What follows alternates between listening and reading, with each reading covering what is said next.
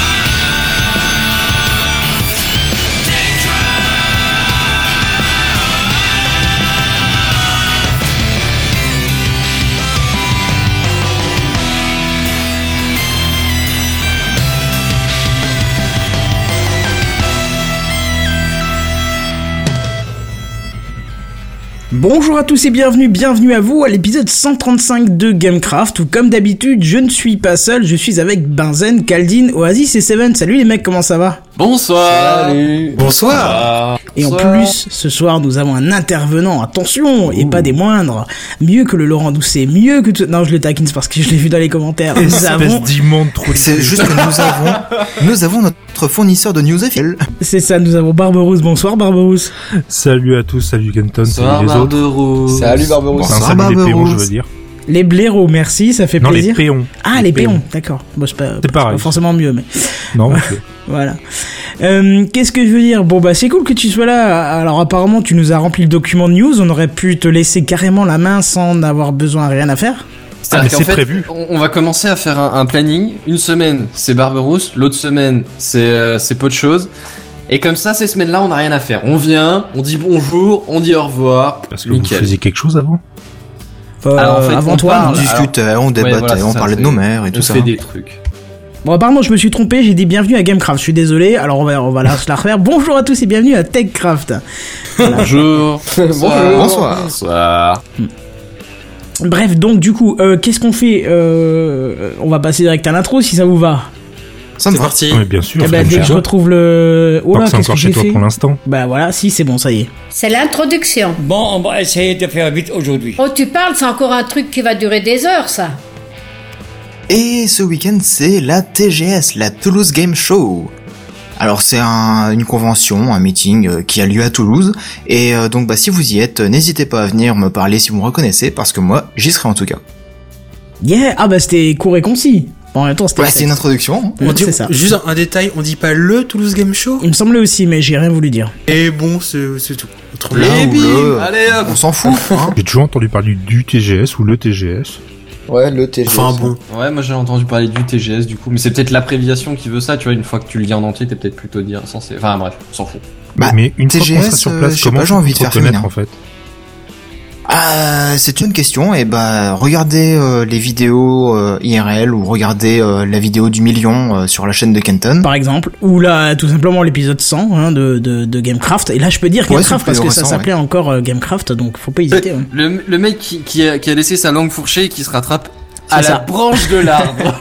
C'est ça, exactement. ça passe, ça passe. Là, vous pouvez regarder le compte de TechCraft dans quelques minutes. Il paraît qu'il y a des photos compromettantes euh, Seven qui vont être postées. Je sais pas. Je- Non, ce sera pas moi. Moi, je pose Non, pas ces photos-là. Je garde, euh, je garde son sexe pour, pour moi. Euh, pardon. Oh, c'est mignon. Euh, non, euh, je c'est- suis pas. Je t'assure que non, c'est pas mignon, hein. Les photos, c'est pas mignon, hein. Carrément pas. Non, je plaisante. Euh, par contre, Barbaros, avec ta voix ténébreuse et, et, et- et calme et tout, est-ce que tu veux remonter un petit peu ton niveau? Ça me ferait super plaisir. Ah, pardon. Non, y a pas de souci. Euh, nous, en attendant, on va passer euh, sur les news high tech, à moins que quelqu'un ait encore quelque chose à dire sur euh, sur l'introduction. Non. C'est parti. Eh ben, c'est parti. C'est l'introduction la plus courte qu'on ait jamais C'est les news high-tech. C'est les news high-tech. C'est les news high-tech. C'est les news high-tech. T'as vu le dernier iPhone, il est tout noir. C'est les news high-tech. Qu'est-ce que c'est le high-tech? C'est plus de mon temps, tout ça. Je suis vraiment désolé, je voulais pas parler pendant le jingle, mais ça m'est venu un poil trop tard. C'est pas grave, t'as Je voulais le dire quand même parce que Il aurait manqué un truc sinon. Mais ça se voit, t'as accéléré euh, petit à petit en fait. C'est ça, c'est au début, j'ai fait ça passer, il y a le jingle qui commençait, oh, faut que je me manie. Surtout Ouais, qu'avec ouais, le ouais. décalage, t'étais en plein dedans, mais c'est pas grave. Ouais, c'est ça. Euh, Le jingle, vous l'avez déjà entendu, vous savez à quoi il ressemble, vous avez plus qu'à vous imaginer le reste dans la tête, ça passe. Voilà, allez, vas-y, fais ta news. Alors, euh, oh, je vois que tu as préparé une image euh, supplémentaire, c'est cool ça. Bah, je t'ai dit, celle que Ah bah. j'avais cet après-midi. Eh ben nickel. Ouais, ouais. Enfin, enfin, bref. Aujourd'hui, de quoi est-ce que je vous parle? Je vous parle de sécurité. Je vous parle de sécurité dans le cloud. Et oui, parce que c'est un peu le bordel. Ça, on a, on, on, on a déjà entendu parler vaguement de fuites de photos de célébrités ou d'autres euh, comptes de, de joueurs ou de, de comptes de, de, de sites de rencontres ou de qu'est-ce que j'en sais, qui étaient des fuites dans le cloud, grosso merdo. Hein, on va, on va grossir le trait, on va simplifier le, le, le dossier. Et donc, on n'est pas tout à fait toujours rassuré de mettre des, des données euh, personnelles et euh, vraiment privées, et vraiment importantes et euh, vraiment compromettantes. Pas, pas forcément, je veux dire, euh, des photos de voix poil, mais je veux dire des documents euh, qui pourraient permettre une usurpation de l'identité ou des choses comme ça. On n'est pas trop rassuré. Et en même temps, c'est vrai que le cloud, c'est c'est pratique. Tu l'as de partout. T'as pas besoin de te trimballer grand chose et en même temps, Enfin, c'est assez partout. sécurisant et oui, bon, bien sûr, oui, il y a, il y a- il y a des petites, euh, des petites euh, Si vous n'avez pas de connexion internet, vous ne pouvez pas l'avoir. Bah, ça dépend. Ça, si t'as Dropbox par exemple, où il y en a d'autres qui font la même chose, t'as t'as aussi une version locale. oui, oui, oui. Donc euh, t'as pas forcément la dernière version, mais t'as quand même en général une version. T'as, enfin bon bref, euh, voilà. Dans, dans les Oui, grandes on peut se lignes, démerder c'est quand même quand même, assez pratique. Puis ça fait une sauvegarde sécurisée au cas où bah ton ordi plante, bah t'as tout ton, ton Dropbox qui. qui... Je, do- je donne un exemple. Hein, prenez pas ça comme Mhm. euh, voilà. N'oubliez pas quelque chose quand même, le cloud n'existe pas, c'est juste l'ordinateur de quelqu'un d'autre. Oui. Ah, pas mal comme définition. C'est-à-dire que c'est c'est le serveur d'une d'une compagnie quelconque. Mais euh, mais oui, c'est pas faux. C'est de toi, ça? Je peux te l'emprunter ou ça serait Pas intéressant du dans tout, les... je sais même plus de qui c'est. mais- C'est de vous la phrase ou vous l'avez entendu ça c'est ce que j'ai entendu. Dans ma tête, c'est très clairement ce que j'ai entendu. Bah oui. Non, parce que ça, c'est, ça, c'est intéressant. C'est à, c'est à dire aux élèves qui comprennent pas forcément ce que c'est le cloud. Ouais. Enfin bref, euh, et là tout simplement pour vous parler de cloud aujourd'hui, euh, je vais vous parler donc un peu de sécurité, hein, comme j'ai lancé le sujet, ça va, jusqu'à ça tient la route. Euh, Azure, ça vous parle peut-être C'est euh, Oui. une partie développement de, de chez Microsoft. C'est la partie, euh, professionnelle. mais cloud, ouais, professionnel avec les nouvelles techno et tout ce qui va avec. C'est pour les grandes entreprises et les grands comptes et, tout ouais, ça. c'est ça, c'est pas trop des particuliers.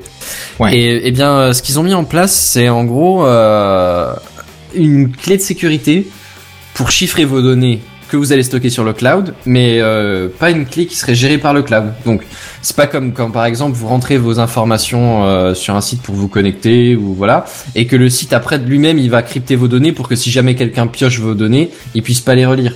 Non, parce que le site même quand il reçoit les données, quand il reçoit les données, elles sont déjà cryptées. Ce qui fait que c'est pas trop mal parce que quand bien même ils voudraient, ils pourraient absolument récupérer. Ils sont pas capables de régénérer eux-mêmes la clé de cryptage ou des choses comme ça. Le seul truc que vous pouvez imaginer assez facilement, c'est que si du coup vous vous perdez les clés, là, là, on n'est pas dans la merde. Et Alors, faut euh, appeler un bon serrurier, mais un serrurier spécialisé dans les nuages.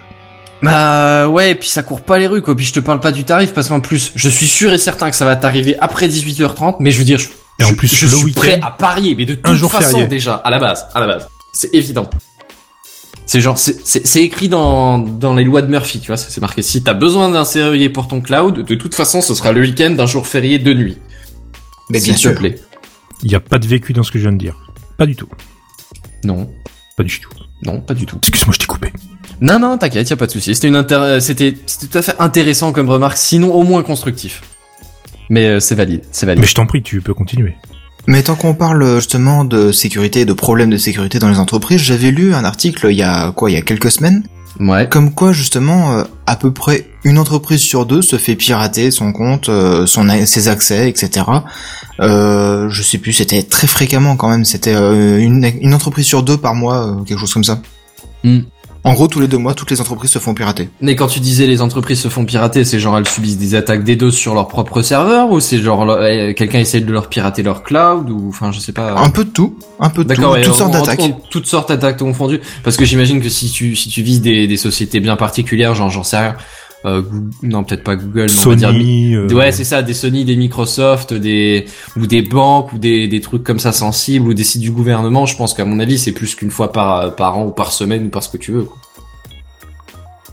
mon avis, c'est peut-être juste les, les, les PME, les petites entreprises qui sont en train de passer au cloud au fur et à mesure et qui maîtrisent pas vraiment la Oui, sécurité. qui ont pas leur propre outil. cloud chez eux en interne, Oh, qui oui, contrôlent oui. pas tous leurs outils, tu vois, des choses comme Ah, ça. ju- Juste pour euh, appuyer les, les, données de Seven, c'est que moi je l'ai vu sur un des routeurs, euh, un des routeurs qui, a contact extérieur.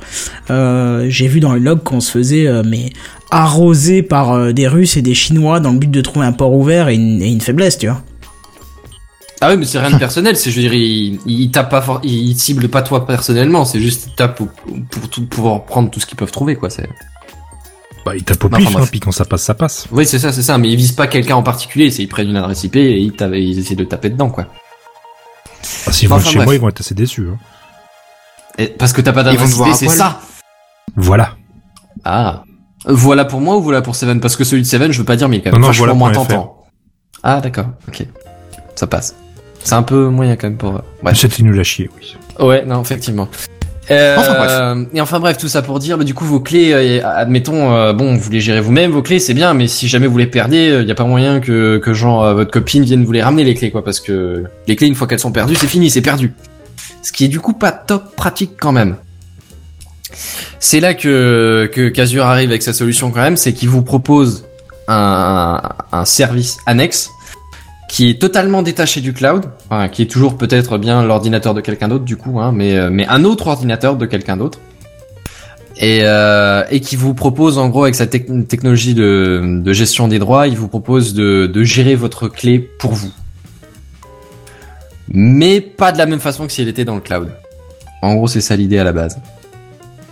Donc, non seulement tu n'as plus tes données, mais en plus, tu gères même plus tes clés. Bah, c'est-à-dire que pas gérer ta clé, à la limite, ça, ça change pas trop la, la façon de faire qu'il y avait avant, parce que c'est-à-dire que là, euh, tes données sont sur un cloud, c'est pas toi qui les as cryptées, donc tu connais pas la clé non plus. Quand bien même on te, on redonnerait les fichiers cryptés, tu saurais pas quoi en foutre là tout de suite. En admettant que tu utilises un cloud là et que que c'est que les que, Ouais. que les clés, euh, voilà bref. Sauf que là, l'idée c'est que la société qui a le cloud, elle-même, elle est pas capable de te les déverrouiller. Donc c'est en gros ou toi ou un autre tiers qui serait capable de de, de gérer tes clés. Après, euh, tu, tu peux très bien choisir de, de gérer tes clés toi-même. hein, ça c'est pas un problème en soi. Mais euh, mais je trouve quand même que la pratique est assez dangereuse quoi parce que au final euh, Hmm. le principe du cloud c'est quand même d'apporter la, la sécurité à tes données je veux bien mais l'idée c'est qu'elles soient accessibles à peu près n'importe où n'importe quand et s'il faut que Avec tu trimbales une... clé USB avec tes, tes clés tes, tes clés de, de chiffrement dessus à un moment donné pourquoi sur ta clé USB il y aurait pas juste tes données quoi enfin Bah parce qu'il faut et les peu, clés mais- USB et la connexion internet euh, sécurisée avec un mot de passe, etc. pour aller ensuite sur le cloud pour récupérer ouais, bien tout ça. sûr ouais. oui parce que c'est après si tu te connectes sur le wifi du McDo c'est sûr que c'est pas euh, C'est pas très sécurisé c'est pas comme top connexion. secure ça casse un peu le bordel à un moment donné ou à un autre c'est vrai Mais, bon, euh, théoriquement, tu peux te connecter sur la connexion du McDo, utiliser un VPN, etc. Et norm- normalement, t'es protégé. Oh, je sais pas si le McDo euh, filtre pas les ports du VPN. Je sais pas, hein, mais euh, ça me. Je pas jamais mais testé, je sais que le wifi Jamais testé pas non chiffré, plus. donc euh... Enfin, la dernière fois que je me suis connecté sur un wifi McDo, le- il était pas chiffré du tout, donc je me suis un peu méfié quand même. Ah, mais Non, tous les mais- McDo sont pas chiffrés. Ouais, d'accord, bah voilà. Ah, Après, ça a il peut-être changé les ports entre temps. d'accès, Hein, je sais entrée, pas, sortie, sûrement sur FTP, euh, Généralement, HTML de base, et puis il filtre comme ça. généralement, de base, de toute façon, les wifi publics, il faut éviter, il faut faire des, des, des, des choses qui sont pas très risquées ou qui ne demandent pas de transfert de données privées. Autrement, Ouais. t'es jamais à l'abri de quoi que... Faut éviter de te connecter à ta voilà. banque en distance. Voilà, On va dire ça clairement, ce serait une très de belle connerie à pas trop faire, quoi. Lancer Mais, une euh, liaison sécurisée dans un McDo au niveau du Wi-Fi, c'est comme lécher une barre de métro. Non, tata, il manque un un truc. chiens, une barre de métro, après c'est te laver les mains. Ah non, juste lécher une barre de métro. Normalement, ça suffit pour être très très malade. Oui, mais je veux dire, du coup, c'est c'est c'est comme faire un truc sécur. Ouais, enfin oui, ouais, mais c'est. T'as pas Mais- besoin de mettre des du coup, protocoles de euh, sécurité. Bref, mais- bref, on s'en fout. Mais du coup, ton système de sécurité, ça serait un truc qui serait ajouté en plus du, enfin que tu paierais à côté pour euh, sécuriser ton cloud, c'est ça? Bah ça dépend parce que si si tu mets si tu gères toi-même tes clés, t'as rien à payer en plus. Oui, bien sûr, mais, tu euh, si- toi-même la gestion. Si des tu clés. demandes, si tu demandes à une entreprise de le faire, c'est-à-dire que tu dois la payer pour le faire en plus. on est d'accord. J'imagine.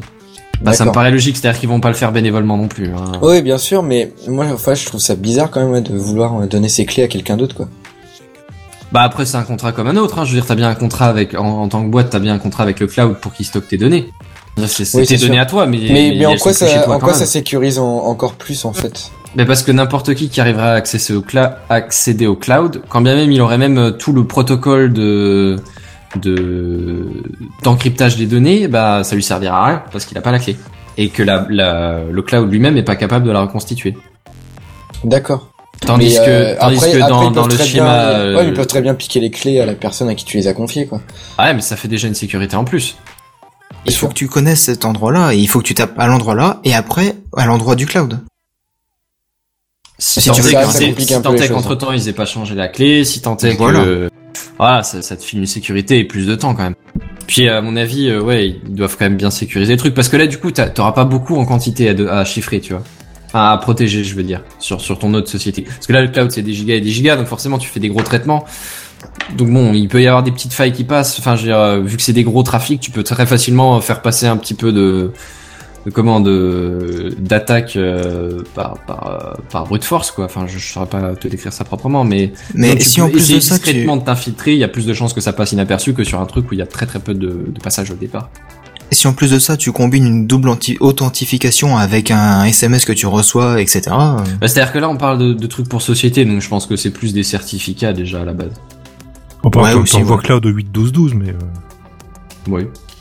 Après, c'est vrai qu'avec les affaires qu'il y a eu, euh, il y a des pas mal de gens qui sont encore réticents à utiliser le cloud. Bah oui, surtout pour des données sensibles. Quoi. Bah, c'est ça. Enfin, même pour n'importe quelle donnée. Euh, même dire, pas euh, forcément sensible. Hein. J'ai vu on avait une ça. proposition de passer dans le cloud assez intéressante pour euh, un système de messagerie et ça a été refusé euh, plus haut parce que ben parce qu'il y a la peur que les données euh, soient lisibles par n'importe qui. Tu vois, c'est c'est toujours la Mhm. problématique. Mais après, tu as beau expliquer que vu les normes de sécurité qu'appliquent euh, les, les les entreprises du cloud. euh, Il y a presque moins de risque de se faire choper des données chez eux que chez nous, puisqu'on n'a pas les infrastructures pour protéger correctement, ou tu vois. Ouais, euh, ouais. Et puis ça coûte du pognon aussi d'acheter le matériel et Bah ouais, d'avoir la, la personne qui sait euh, Ouais, maîtriser de la tout ça maintenance continue en continu, ouais, c'est ça.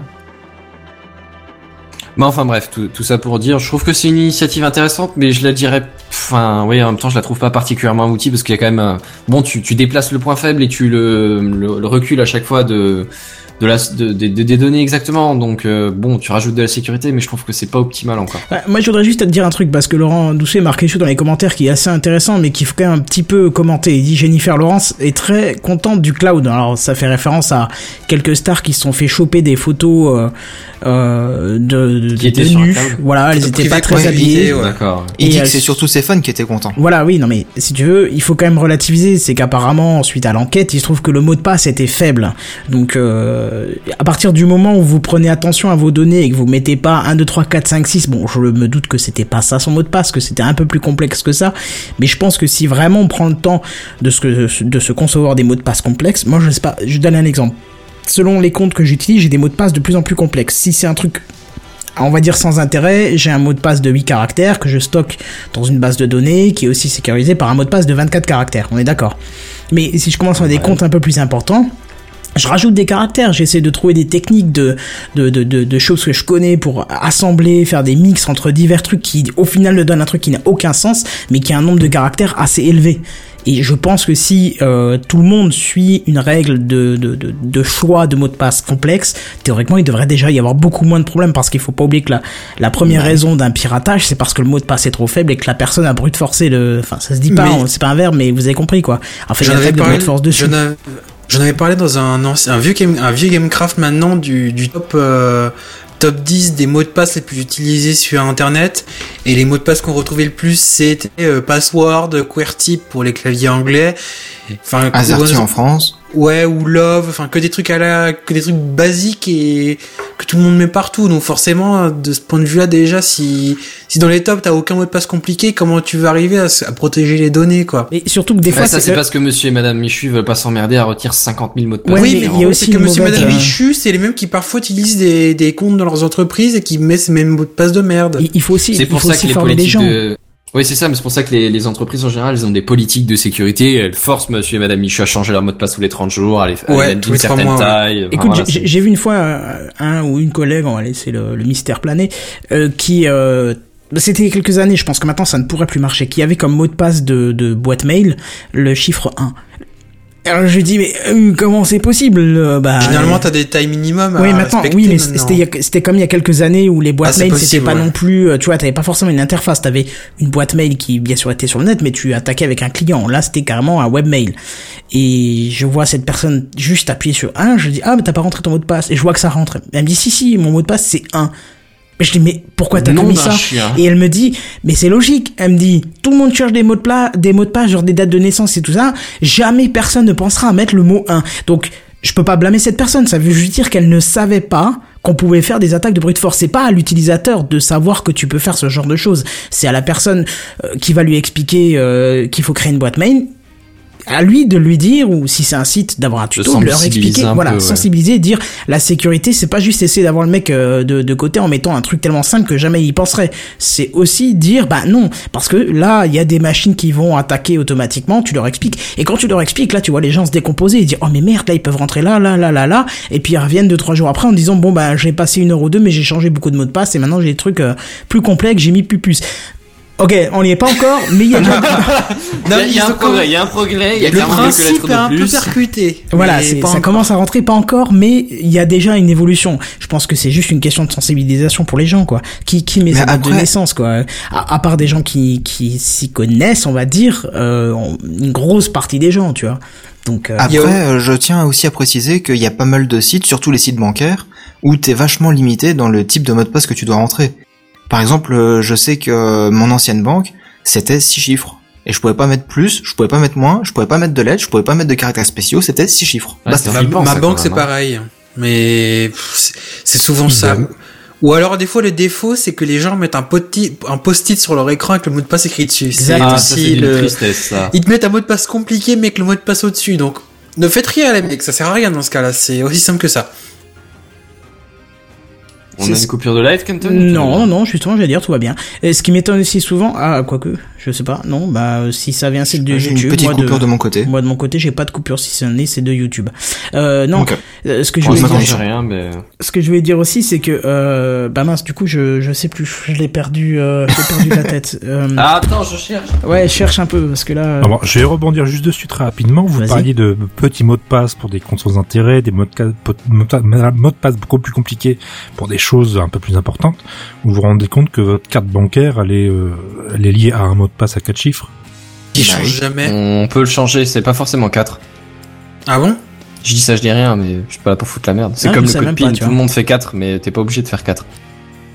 Mais de D'accord. base, elle est donnée avec un code Ah, à oui, chiffres. de base, de- clairement, oui, de base c'est 4.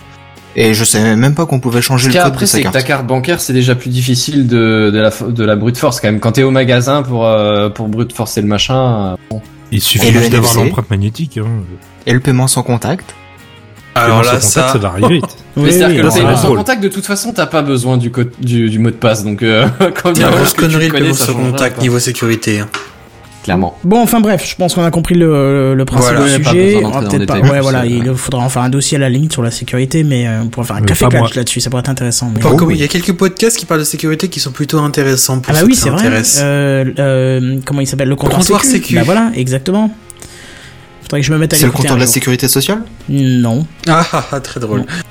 Bref, Il y aura un podcast express sur les nuages, je sais pas, PodCloud. eh, eh, pas mal. Nom d'un petit schtroumpf. Attends, t'as même droit à ça. Je, je suis je, désolé. C'est pas grave. Bref, je vous propose de passer à la news suivante. Et j'accepte.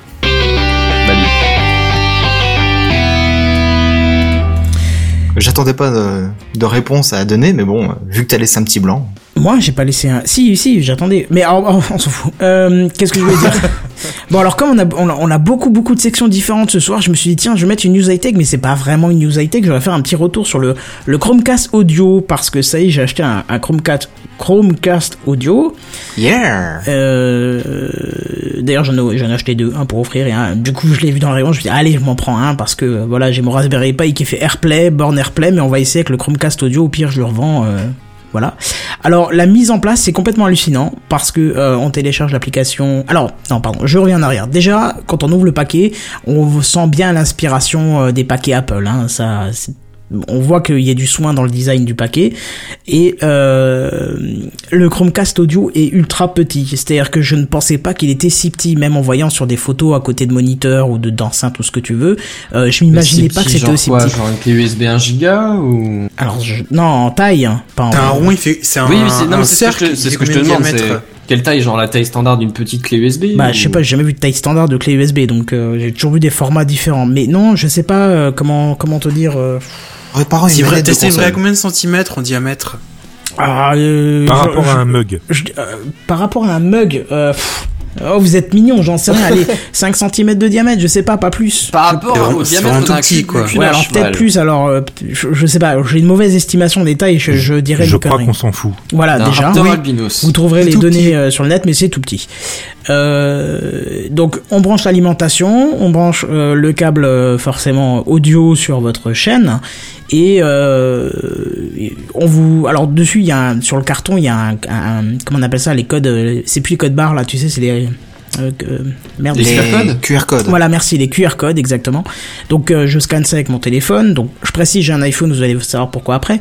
Euh, ça m'envoie vers l'application que je peux télécharger en deux secondes. Voilà, c'est fini. J'allume l'application. Tout de suite, il me voit le Chromecast. Je ne sais pas comment, parce que il était connecté sur ma borne Wi-Fi, donc théoriquement, il peut pas trop chercher du Wi-Fi en dehors, mais il trouve tout de suite la borne. Je- ça, me- ça me fascine. J'irai chercher comment Bah, l'adresse MAC de l'appareil.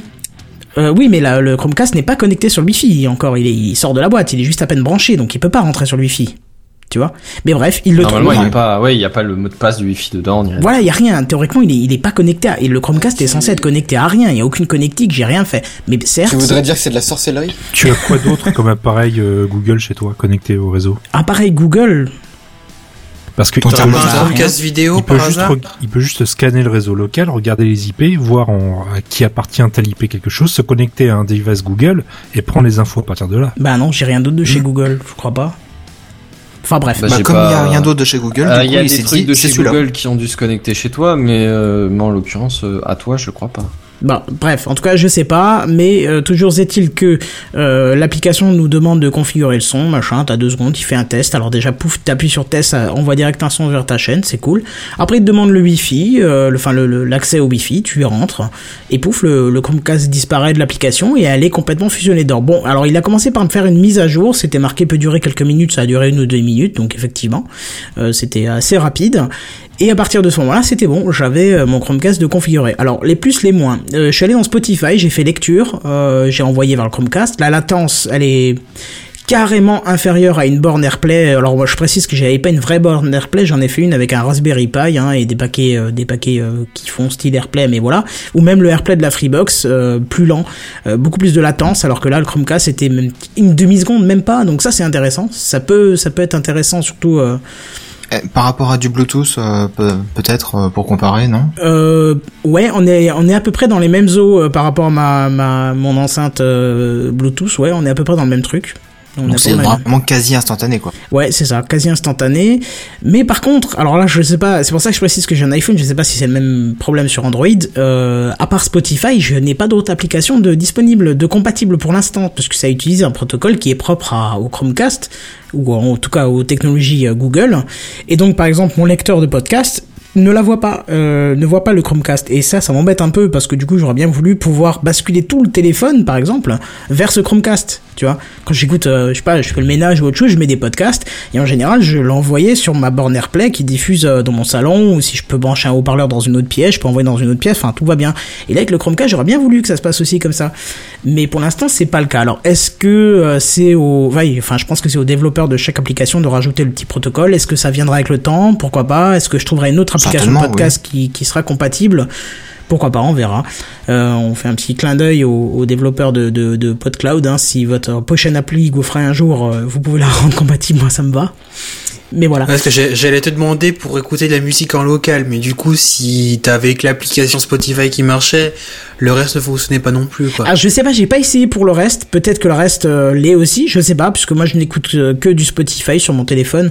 Euh, la musique, À mon avis, ton lecteur audio de base doit intégrer ce qu'il faut, je pense. je sais pas, aucune idée. Mais Je- j'avais pour image de, des, des podcasts que tu peux potentiellement choper, que ce soit avec ton appli de podcast sur iOS ou euh, des applis Android style Static ou autre, ou après le, le, tu peux l'écouter via l'appli ou en, ou en local. Et donc, je me demandais si c'était possible ou pas, mais mystère. Je sais pas, je verrai. Là, je l'ai juste mis en place. Euh, hier soir, j'ai pas eu le temps d'aller plus loin dans les tests. J'ai juste posé le truc, j'ai débranché mon Raspberry Pi et voilà. Et autre chose par rapport au... Donc, comme je, je reprécise que j'avais une borne AirPlay qui était faite à partir d'un Raspberry Pi, donc la qualité de son était pas terrible. C'est-à-dire que... Ah ouais, je- Super 2 en qualité? Écoute, avec le Raspberry Pi, c'était pas terrible parce que euh, je pense que la, la, la qualité de la carte audio du Raspberry Pi est très moyenne puisque c'est pas le but d'avoir Ah, non plus. oui, euh, oui. Voilà, c'est ça. Et j'ai gagné énormément en qualité en passant par le Chromecast puisque tout simplement euh, j'écoute sur un home cinéma donc j'ai pas besoin non plus d'avoir une qualité monstrueuse. Mais ça grésille plus, ça crépite plus, il y a, y a pas des micro coupures de temps en temps, ça a l'air d'être très propre. Bon pour Et par rapport à une prise jack euh, en direct, t'as comparé, non? Non, je te dis, j'ai juste mis le truc en place. C'est sûr que de toute façon, tu feras, tu feras ce que tu veux. Ça sera toujours mieux avec une prise jack et un filaire. Mais euh, honnêtement, Bah euh, comme ça, euh, pour les 2 minutes 30 que j'ai mis de la musique pour tester, je n'ai pas senti de dégradation de qualité. Pour moi, c'était bien. Et t'as entendu une différence. Non, non, je te dis, par rapport à un câble, j'ai pas, j'ai pas entendu de différence. D'accord. Mais euh, par rapport au Raspberry Pi qui me faisait born AirPlay, oui, là carrément, mais carrément. Donc euh, voilà. À voir sur les semaines à venir. euh, je vais l'utiliser pour euh, pour la musique. J'espère que je trouverai un appli de podcast qui sera compatible parce que j'écoute principalement du podcast dessus. Mais bon, Et euh, que comme le disait Mathieu Duval, c'est vrai que tu as aussi la, possibilité de caster depuis euh, ton navigateur Chrome. ah, bah, ça peut peut-être être intéressant via via l'interface de, de de PodCloud quand ils auront fait leur leur playlist au PLM là où on pourra tout synchroniser. Ça, par contre, ça palliera complètement mon problème. Donc ça, ça peut être cool. Je crois qu'il faut que tu rajoutes une extension quand même, parce que de base, euh, Chrome ne doit pas le faire, mais euh, c'est tout bête. Hein. Oui, oui, bien sûr, c'est qu'une extension, c'est pas de souci. Mais du coup, t'es plutôt satisfait du, du truc pour l'instant? Enfin, je crois que t'as pas dit de point. Bah si, je te dis, point négatif, c'est que mon application de podcast la voit pas pour l'instant. Mais je te dis, c'est Oui, peut-être euh, question de, enfin, c'est dév- ah, au développeur de s'adapter. Je sais pas s'il va le faire ou pas, mais, mais en tout cas, voilà. Oui. À part ça, bon, tout il y a que des points ouais. positifs. Si vous voulez que streamer de l'audio euh, directement à partir de Spotify sur Android, je crois que tout est compatible. euh, au niveau application de base, le téléphone, euh, tu peux envoyer directement vers le Chromecast, forcément, c'est un produit Google, ça se tient. Donc là, ok, vous réfléchissez pas si vous voulez streamer du sans fil, il y a, c'est voilà, c'est super. Ça peut être Et le prix Maryse, euh, bah, c'est le prix, 39 ouais. euros. 39 euros. Euh, alors, à savoir ce que je n'ai pas réussi à l'acheter sur le site de Google. Pas moyen de l'acheter. Dès que je voulais Ah ouais payer, euh, j'avais une roue qui tournait. J'ai même demandé sur le net. Il y en a qui m'a dit, euh, quelqu'un de très sympathique, qui, qui me suit pas, que je suis pas, qui a dû voir le message, je sais pas comment, qui a dit, réinitialise ton cache et machin. Je l'ai fait, ça a pas marché. Du coup, je suis passé par une autre connexion, ça n'a pas marché non plus. Et j'ai essayé les trois navigateurs à chaque fois, ça n'a pas marché non plus. Dès que je me connectais, parce que j'ai essayé en, en, anon- enfin, en déconnectant mon compte, là, j'arrivais vers un carte qui me demandait après de rentrer mes coordonnées. Dès que j'ai rentré mes coordonnées, pouf, ça se mettait à tourner en rond. Donc, je, je- il doit y avoir un truc avec mon compte Google, je ne sais pas. Et du coup, je suis allé directement l'acheter dans un Darty et ils en avaient, euh, ils en avaient quelques-uns. Donc, euh, super. Voilà, Ok. voilà pour moi. Donc, Mais je vous le recommande. Ça peut être un beau cadeau de Noël. C'était peut-être un problème de serveur aussi, tout simplement. Euh, je sais pas. Ça a duré deux jours quand même, donc au final, je me suis dit, Ah oui, euh, voilà, je vais. Si ça dure 10 minutes, je veux bien, mais quand ça dure deux jours, je me pose des questions, surtout venant de Google. C'est pas faux. Donc voilà, n'hésitez pas, ça fait un chouette cadeau de Noël, et puis on n'y pense pas forcément, et puis euh, voilà. Euh, Et ben puis voilà. comme ça, ça évite de recevoir un mail en disant euh, Darty vous envoie votre colis prochainement. Ah mais je l'ai eu, je l'ai eu le mail. Je vais les, je vais les tanner, je vais y retourner, je vais les tuer quoi. Ils sont même plus censés avoir mon adresse mail, mais je l'ai eu quoi. Je, je vais Mais faire tu t'es fait avoir l'année dernière et t'y retournes quand même. T'es quand même un peu bête. Et j'ai fait enlever mon adresse mail. J'ai fait Mais enlever mon que Mais tu tu te bien la qu'ils te disent oui monsieur, elle est enlevée. Ouais, tu parles. Mais heureusement que je l'ai pas mis au nom de la personne à qui je vais l'offrir, parce que là, elle aurait vu tout de suite que. que Bah voilà. Bah, c'est pour ma sœur, tu vois. Heureusement que je l'ai pas mis à son nom, parce que alors là, j'étais cash. Bref, news suivante.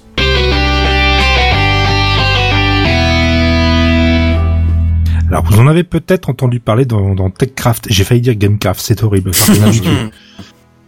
Discord, un nouveau client de messagerie qui est arrivé il y a pas longtemps et surtout il est en développement. Eh ben, je prouve peser moi aussi un petit retour et ce sera assez rapide puisque ce petit machin-là est quand même assez rigolo. Euh, vous vous souvenez de MSN, IRC pour les vieux, ICQ, Oui. euh, les Oui. yes, euh, enfin pour pour le- pour les très très vieux. Hein. Euh, ouais, c'est cool MSN, mais c'est mort. Euh, IRC c'est encore Non, vivant. sans mais- déconner, me dis pas des choses mais ça, pareilles. c'est mort, Laisse, mais laisse-nous le temps de, bon, hein. Et Non, mais ici, on à la vous avez pointe de connu ça, la les jeunes. tech, là. Ah oui, bien sûr qu'on a connu ça. Je Bah oui, mais Tu me MSN. prends pour quoi? Oh que oui. Avec les whiz et tout. Ah, putain, les les Wiz, Wiz, ah, Wiz, Wiz, ça, ça, ça. C'est très Oh très sale. Mais les 8, ça me manque. Ah, J'en aurais besoin, mais tous les Eh, jours de ma vie. Vous, est-ce que vous vous souvenez aussi des animations avec du son qu'on pouvait Oui. envoyer là, qui étaient Les insupportables? Non, ça, les c'était emojis, insupportable. mais énormes, ouais. C'était Oh là là. Ça prenait tout l'écran. Oui. Mais ça, oui. c'était relou. En plus, ça te, ça te coupait en plein milieu de rien. Je crois que ça, dès que quelqu'un te l'envoyait, ça apparaissait, je crois. Enfin, ça te, ça, Ouais, ça, ça- c'était là relou. là. Et les 8, ta par contre, ça, c'était pas mal pratique, sans déconner. Oui, c'était atroce. À condition Est-ce que que tu tu es n'aies pas des potes qui étaient des connards qu'on abusait, mais je veux dire. euh, Insupportable. Ouais, voilà, c'est Oh, le collège, quoi. Ah, ouais, c'est ça. Non, non, moi, moi j'étais pas des- pote avec des, des, comment, des, des, des jeunes, euh, Bon bah Kenton, on va continuer à côté, hein. on va j'ai laisser les des collèges. Bon bah Et sinon il y a un nouveau client qui vient d'arriver beaucoup plus sympa qu'MSN. Bon il n'y a pas de Wiz, hein, je suis désolé pour vous, mais peut-être dans les développeurs. c'est nul, alors. Et ça s'appelle Discord, D-I-S-C-O-R-D. Le truc sympa avec ce machin, c'est qu'il est disponible sur toutes les plateformes existantes et à peu près celles qui vont sortir. Donc PC, Mac, futur Linux et surtout disponible aussi en application mobile. Pour l'instant, Android et iOS. Le truc sympa avec ce machin, c'est qu'il fait à la fois le texte et le son. Ça, c'est bien. Et ça, c'est très pratique. Et Donc, il fait surtout, Mumble aussi, c'est ça? Un petit peu. Et Oh, le comme truc cool, en mieux. Et le, le truc plus- encore plus cool, c'est qu'en fait, on peut s'en servir directement dans un navigateur. Rien besoin d'installer, il suffit juste d'ouvrir la page dans un navigateur. Et vous avez accès à tout ce chat automatisé, et surtout, vous avez accès à des logs en permanence. Donc, où vous vous connectiez d'un endroit ou d'un autre, vous avez accès à toutes les conversations depuis le départ où le salon a été créé. Les, images- les amis, les images, les gifs et tout s'affichent automatiquement. Tout est intégré. C'est aussi intégré pour euh, le jeu vidéo, vu que vous avez des salons audio, des salons réservés, des salons seulement audio-texte, vu qu'il y a directement un, un logiciel de, de synthèse vocale. C'est- top. Et il y a pas de système vidéo? Non, pas encore. Par contre, tout est, tout est synchronisable avec les Twitch, euh, machin et tout le bordel. Et je suis dessus depuis deux semaines, c'est juste de la tuerie, quoi. Très, très, très, très, très pratique. Allez, le point négatif, parce que je t'en ai, je t'ai rabâché la tête avec ça. Oui, oui, tu m'as bien cassé les... Les oreilles, les oreilles. Vas-y, les oreilles. vas-y, Les oreilles, vas-y, les vas-y. Et les esgourdes. C'est c'est qu'il n'y a pas officiellement, parce que j'ai vu qu'officieusement il y a, mais officiellement il n'y a pas de serveur à télécharger. Ça passe forcément par leur serveur à eux. Comme un Twitch, comme un YouTube, vous devez vous connecter sur un des serveurs prédéfinis. Et là, vous pourrez créer votre petit channel à vous, évidemment. C'est, selon Kenton, c'est le défaut. Mais on peut le mettre en privé, ce channel. Bien sûr. Ah Oui, tu Ouais, peux. mais il passe euh, toujours par l'ordinateur de quelqu'un en invitation. ainsi dire. Voilà, c'est ça. Mais Oui, si tu veux l'intérêt, enfin, moi je vois ça comme un mix de effectivement euh, euh, IRC, MSN, euh, Mumble, euh, Skype, euh, sans la vidéo du coup.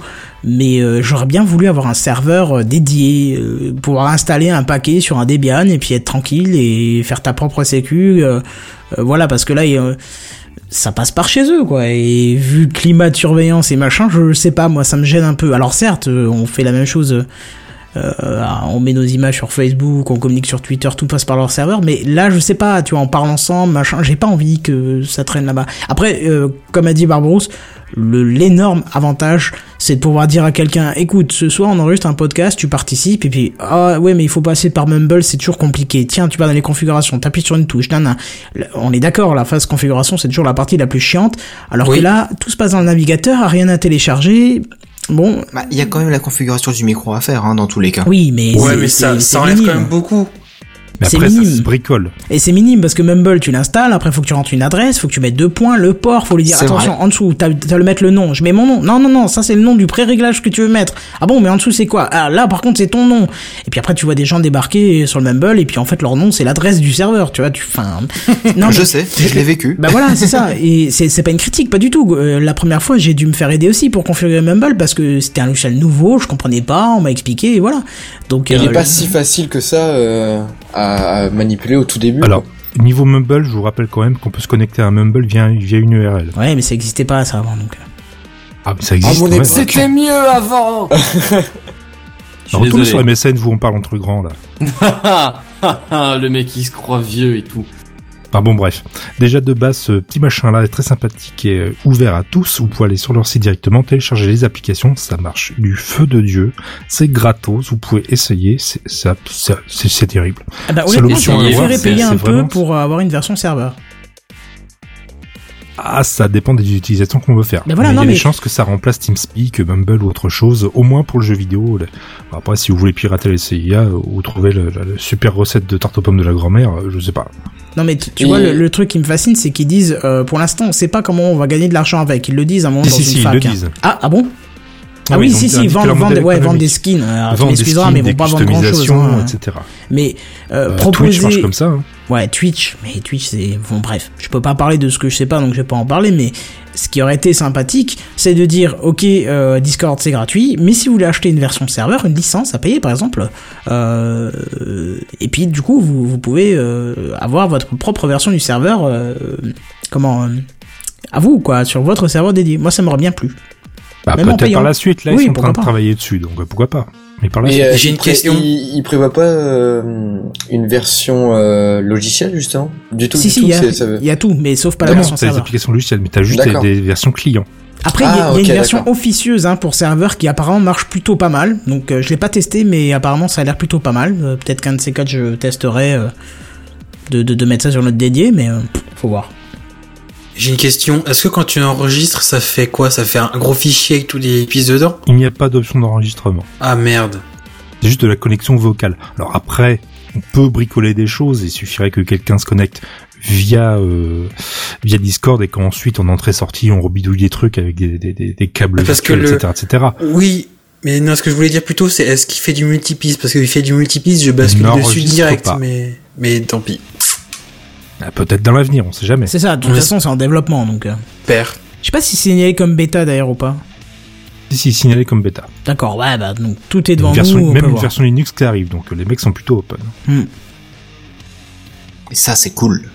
Et ça, c'est pratique. Ça marche. Mais euh, sauf erreur, je voudrais plomber personne, mais on l'a pas déjà fait cette news. Si si si si si, mais il nous faisait un On retour avait plus déjà complet parlé, parce qu'il l'a testé, ok. et il le teste. Ce que j'ai écrit sur le document, c'était un retour. Alors à part ces tweets. Alors moi, je vais marquer Discord, le client qui met tout le monde d'accord. Oui, parce que j'essaie de me faire des titres cool. Et ensuite, c'est marqué news exemple. Ouais ouais. ouais. Voilà. Cette semaine Ça, le ça, conducteur c'est- est un c'est peu de faire des news cool, ça va maintenant, hein, on a compris. Bon bref. lycée, toi. On a compris vos problématiques. Si je vous propose de passer à la suite, ça ne vous embêtera pas. Pas du tout. Ah, Ah, bah, un oui, s'il te plaît. Alors euh, moi j'ai hésité entre euh, cette news là et une news sur des batteries. Euh, du coup j'ai quand même décidé de faire ça parce qu'on parle. Ah, tu peux pas faire ça quand il y a Barberousse, il Ouais, t'aura chopé voilà, quoi. il- Ça fait il- longtemps que vous n'avez pas parlé de batterie, oui. Bah on évite, à chaque fois tu, tu nous dis non, non, non. Enfin bref, Donc, du coup je vais parler d'un appareil photo. En fait c'est un, un petit appareil photo. Très très très très petit.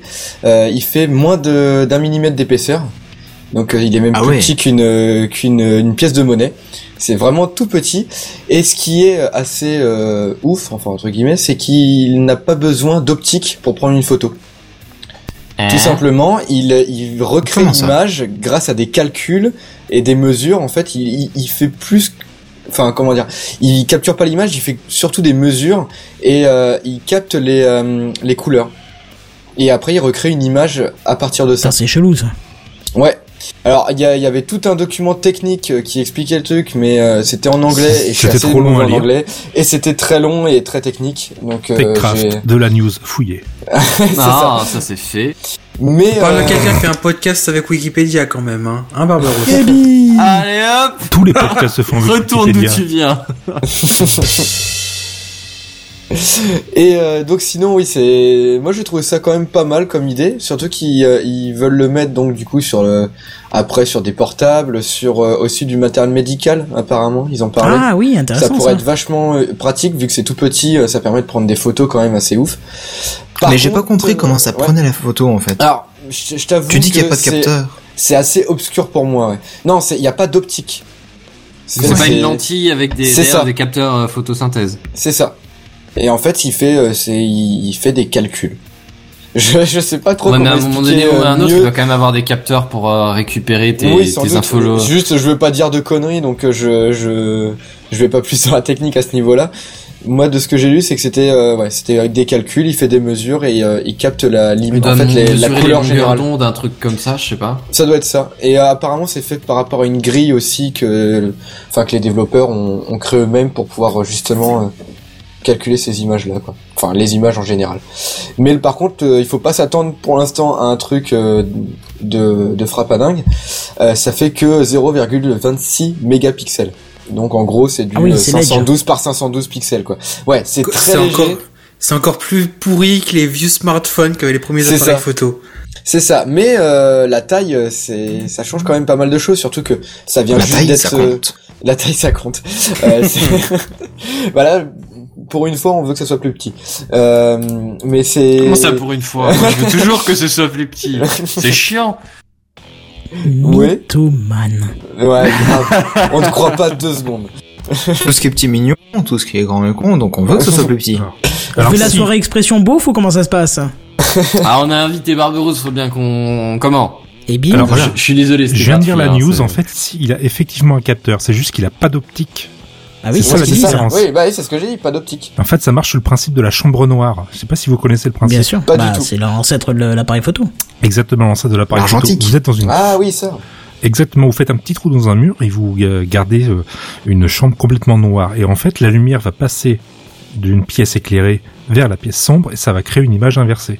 Et en fait, il n'y a pas vraiment d'optique, c'est cette image inversée qui va être prise en compte par le capteur et utilisée. Ce qui fait que le capteur, lui, peut être très petit, on n'a pas besoin d'optique très grosse comme on a derrière tous les appareils photo. Donc ça fait des choses très très petites et forcément beaucoup plus utilisables. Tout ce que ça va demander, en fait, ça va être surtout de la puissance de calcul. Et ça, C'est ça, vachement pour faire des, pour faire des images plus grandes, quoi, en gros, et avec plus de pixels, non? Ouais, moi, je lis peut-être Wikipédia, mais moi, j'arrive à faire des news. Bim Il envoie des fions Cadeau. Aucune pitié ce soir. En plus, j'avais rien dit. J'avais même, justement, j'avais pas fait le truc sur les batteries exprès pour lui, et non. On te Bonne donnerait un. Kinder Surprise. Et ben voilà, en fait, c'est tout ce que j'avais à dire à peu près sur cette, euh, sur ce petit appareil photo. D'accord, bah parfait. Finalement. Tu nous préviens quand ils augmentent un peu la résolution Bah ou- carrément, moi je vais surveiller ça parce que euh, parce Ou que quand ça ça c'est intéressant. Oui, tout simplement. Bah pour l'instant, ouais, c'est toujours en même pas en bêta quoi. C'est juste qu'ils sont en train de Oui, c'est un prototype. faire hein. les tests. Ouais, c'est ça, prototype. Mais j'attends, j'attends vraiment de ce que ça va donner parce que s'ils arrivent à faire un, un truc avec- qui fait pas mal de, de pixels, euh, enfin de mégapixels pour faire une bonne résolution puis une bonne image surtout, ça pourrait être super intéressant quoi avec des, des appareils photo vraiment encore plus petits qu'avant. Ou alors carrément sur des sur des euh, les téléphones flexibles. Oui aussi. Et euh, du coup, ça pourrait permettre de mettre, je sais pas, peut-être une plus grosse batterie dans, dans l'appareil. euh. Ah bah question. voilà, on, on, je disais, on préfère quand c'est plus gros. Évidemment. oui, voilà. Bah, n'expose pas ton complexe à la terre entière. S'il te plaît, si je peux plus Bah, faire c'est là, euh, comment, un un, peu étalage de ma superbe. On sait que t'as du hein. mal à manier ton ego, mais quand même. Ouais, bien sûr. Allez, news suivante. Euh, non, c'est pas news suivante, on passe sur euh, les news Les gaming. news gaming. C'est ça. Et voici les news gaming. News Gaming. Les news gaming. Les News Gaming. Gaming. Voilà. Ah oui. On va parler de jeu, quoi. Alors, on va pas tout à fait parler de jeu, mais plutôt d'un accessoire de jeu qui est qui est sorti, qui est la oh putain, qui est un le, Smart Boy. Alors le Smart Boy, si vous connaissez, ce n'est pas un garçon intelligent, c'est un accessoire pour smartphone qui vous permettra de rejouer à vos bonnes vieilles cartouches de Game Boy sur votre smartphone. Yeah. C'est pas juste le fait Trop de cool. brancher la cartouche à votre téléphone, c'est euh, également un accessoire dans lequel vous viendrez connecter votre téléphone et qui vous, qui vous donnera accès aux mêmes commandes que celles que vous aviez sur votre vieille Game Boy, c'est-à-dire la croix directionnelle, le bouton A, le bouton B, Select et Start. Dans l'idée, en fait, ce que vous faites, c'est que vous prenez une vieille Game Boy, vous la coupez au niveau de l'écran et, et dessus vous vous, ins- vous euh, vous créez une fente dans laquelle vous viendrez brancher votre téléphone et en fait c'est votre téléphone qui en plus de faire partie de faire l'intelligence permettra également de, euh, bah, de, de, de, de jouer le rôle de l'écran donc ça peut être euh, ça peut être plutôt assez ça peut être plutôt fun Mais euh, Alors- juste, euh, donc Oui. ça fonctionne avec les cartouches de la Game Boy? Alors oui, de ce que j'en de, de ce que j'en ai lu et compris, tu pourrais rajouter les cartouches de la Game Boy pour pouvoir euh, jouer. euh, Ah oui, pouvoir y jouer. mais on, on peut on peut aussi jouer à- avec un émulateur en fait. avec ça. Euh, Alors là, tu m'en demandes un peu trop. C'est, il y a eu des informations qui ont été dévoilées, mais ça n'a pas été jusqu'à jusqu'à ce point-là. J'ai cherché un petit peu et il n'y a pas de précision concernant. Est-ce que euh, tu pourrais jouer Est-ce que tu pourrais jouer à des jeux sur Android classique avec cette, cette extension-là J'ose espérer que oui, mais même je, sans, je même suis pas certain. pour, pour pouvoir avoir aussi toute la banque de, de jeux Game Boy sur ton portable directement et pouvoir euh, l'émuler et jouer avec la manette quoi. Tout ça, simplement. ça pourrait être super Ouais, fun. Bah, d'avoir les ça boutons sur l'écran, ouais. Oui, ça serait génial. Résumé la news d'Oasis. Je sais ce que je veux pour Pokémon Noël. avec une résolution de calculatrice, youpi. Ah, moi c'est décidé, je sais ce que je veux pour Ouais, mais on peut jouer, eh, ah, on peut jouer à Pokémon jaune, quoi. bon. Mais bien Eh, sûr Oh là là là là. Le meilleur des meilleurs. Et la mais- Kenton, il comprend rien du tout. Non, mais Clinton, c'est un petit jeune, il connaît pas tout ça, c'est trop, trop vieux pour lui. C'est quand même un gadget à la con en cours pour iPhone. Euh, Exact- ah ouais Ah, c'est que pour iPhone? Tu crois Alors que c'est que pour justement, laissez-moi continuer, je vais vous détailler un petit peu.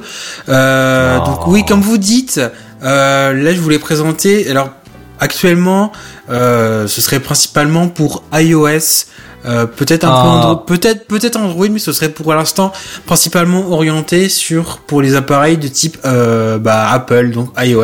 Oh, les il y en a Avec que une, pour euh, eux. Ah, Euh, tais-toi, t'as un Chromecast audio pour toi tout seul, J'ai eu des étoiles dans les yeux. Ah, Oh là là là là là là là avec sans doute aussi avec sans doute aussi Android et Windows. Alors le, le, le- le petit fait insolite, c'est que d'origine, c'était un projet qui a été qui était un poisson d'avril, mais finalement il y a eu un engouement tellement important euh, sur Internet que la société euh, à l'origine de ce projet a la société Hyperskin qui est à l'o- à l'origine de ce projet a décidé de d'étudier sérieusement ce projet pour euh, peut-être le commercialiser euh, dans le futur. D'accord. Et Hyperskin, ils ont fait quoi d'autre? Ils bossent aussi là-dedans? Enfin, en général, ils font des accessoires pour iPhone ou c'est vraiment dans le jeu vidéo? Euh, alors là, Hyperskin, je ne sais pas. Je peux te dire que le, le, le, le, quand j'ai lu ce projet-là, ça m'avait déjà un peu titillé. euh, quand j'ai lu cette news-là, ça m'avait déjà, je, je m'en étais rappelé pour ma part. On en avait peut-être déjà parlé dans un vieux, euh, un vieil épisode de Gamecraft. Euh, alors Hyperskin, ils font des accessoires, ils font, ils font notamment des accessoires pour euh, appareils ni- euh, type Nintendo, pour les consoles en, en Ouais, règle générale. ça, ouais. Vous avez des, des, des, des, des vieilles des manettes de NES, des... Oh mon dieu, ils ont des adaptateurs GameCube pour PC. Voilà, ils font beaucoup d'accessoires pour des consoles. Secret des jouissances, Plus-. C'est ça, Voilà. j'allais aussi- j'hésitais à faire un commentaire, mais sans déconner. Mais ils voient tout de suite les méga la- parties Smash Bros là. Mais oui, mais la, la GameCube, c'est la meilleure console de tous les temps. Non mais c'est pas grave, prends deux minutes, va changer de slip, c'est pas grave. hein. Vous avez notamment... On se fera une partie un- d'F0 GX, t'inquiète pas. Vous avez également Avec notamment un, un adaptateur euh, pour manette GameCube sur lequel vous pouvez, qui est d'un côté vous avez une prise USB que vous branchez à votre ordinateur et de l'autre côté vous pouvez brancher quatre manettes de GameCube Ah, c'est pour jouer sur votre PC. Je crois C'est de qu'Eldin toute là, beauté. il a trouvé son cadeau de Noël. Ah ouais, non mais là, je vais me l'acheter direct. On a trouvé ton point faible, Kaldin. la GameCube, je l'avoue. Alors, pour en revenir une dernière fois à, à mon sujet de départ, euh, quand on joue, généralement quand vous jouez sur votre smartphone, la batterie de votre téléphone, elle en prend un coup parce que Ouais, forcément, non. ça demande Tu beaucoup, ça, demande beaucoup de ressources et au bout d'une demi-heure, vous avez déjà perdu 20% de votre Et batterie. sur un iPhone, il n'y a pas besoin de jeu pour prendre un coup. Hein. Simplement, t'as un écran et... Oui, c'est vrai. Mais les, les Android, c'est un peu pareil. mais hein, t'es pas rassure. drôle, quoi. Tu nous fais les vannes avant qu'on les fasse. On, on tu, Bah tu oui. nous coupes l'herbe sous le Mais, je- rassurez, rassurez-vous, dans ce dock euh, pour euh, dans ce, cet adaptateur, euh, comment dire, manette type Game Boy, vous aurez également une batterie, une batterie euh, externe qui vous permet- permettra d'autendre, l'étendre, l'é- l'autonomie de jeu euh, sur votre smartphone. Que quand il réfléchit bien, c'est une Game Boy, la Game Boy, en tout cas sur l'image que vous verrez, c'est la vieille Game Boy grise qui avait l'écran vert. Ils ont regardé cette base-là. Donc le machin, ça fait 3 cm d'épaisseur. Et avec les technologies de maintenant, tu peux imaginer quand même qu'ils ont réussi à réduire l'électronique au, à, à minima. Et que donc, il y a largement la place pour mettre une batterie. Donc, ils ont été assez intelligents sur ce coup-là. Et on peut imaginer que ce sera plutôt pratique pour jouer assez longtemps et avoir une une autonomie assez conséquente. Ah, Alors- bonne batterie. Le point un peu négatif pour l'instant, c'est que là, il y a une annonce qui a été, enfin, le, projet semble être en cours de- d'étude. Il n'y a pas encore de date de, sortie. euh, ils n'ont pas encore annoncé de date de sortie, mais je vous tiendrai au courant dans des, futurs épisodes de Gamecraft si ce si ce produit sort euh, sur le marché, parce que je vous avoue que le jour où il sort sur Android, je réfléchirai très sérieusement pour me l'acheter euh, juste pour le cadeau sur un coup de tête. Ah bah j'avoue, moi, c'est possible Ça- ça- que... si Ah. s'ils le font pour Android, euh, ouais. Sinon, tu Mais t'achètes un iPhone, c'est pas grave. Ah bah oui, oui, bah oui, je vais acheter un iPhone et ça aussi après. D'ailleurs, c'est Je vais m'acheter un euh, iPhone juste pour jouer à ça. Ils ont pas parlé de prix non plus pour l'accessoire. Euh, il ne semble pas, non. Ça va être encore, ouais, euh, comme il dit euh, notre ami à feu, c'est que ça va coûter 800 euros, sûrement. Ah bah on peut imaginer que ça va faire un peu bobo au porte-monnaie. Donc euh, Non, mais je pense que ça va il peut-être par- pas 800 le, euros, le quoi. 800 euros, il parlait parce que tu mets un iPhone à l'intérieur. Oui, aussi. oui, mais enfin, Oui, c'est surtout ça, ouais, hein. c'est vrai, ouais. Même un Alors, accessoire la à question qui 200 tue- euros, ça fait mal. Mais bon, après, c'est un coup de nostalgie, quoi. La question qui tue, est-ce que tu peux rentrer un iPhone 6 Plus là-dedans? Parce que du coup, ça te fait une Game Boy à 1200 euros. Oui. 1200, Ah, Est-ce que peu. t'essayes de faire le prix de la plus chère des Game Boy? Parce que je suis sûr que si t'attends quelques années, ça va devenir un objet de collection. Et là, à mon avis, tu peux monter bien haut. Euh, Cette, cette, cette entreprise elle est juste géniale. Elle a inventé un concept de fou. Je sais pas si vous vous souvenez du Game Genie, un petit machin qui permettait de modifier le, le jeu, de rajouter des vies, euh, avoir plein de points, etc., etc. Non. sur les vieilles Oui, consoles. Non. Ouais, c'est Mm, comme le, le- Ouais, le enfin, cheat, y a- je sais plus comment il s'appelle sur, euh, sur- qu'il y avait sur Game Boy. Là, le, oui, oui, c'est ça, je, Le je Super Master, machin, je sais plus quoi. Ouais. T'avais les Action Replay aussi. Ah, c'est Voilà. ça, Action Replay, Voilà. c'est ça. Oh là là là là Et bah cette société a sorti la même chose pour le PS3. Non. L'éditeur de sauvegarde pour PS3. Oh, c'est du génie. C'est des fous. C'est n'importe quoi. Mais ils font des trucs pour la GameCube. Ah, mais là, t'es sûr qu'ils vont trouver des, t'es sûr qu'ils vont trouver du client, quoi. Là, y a pas trop de doute là-dessus. C'est terrible. Achetez chez eux, les gars. Allez. Si on m'avait dit qu'un jour un, un co-animateur aurait un orgasme dans TechCraft, je.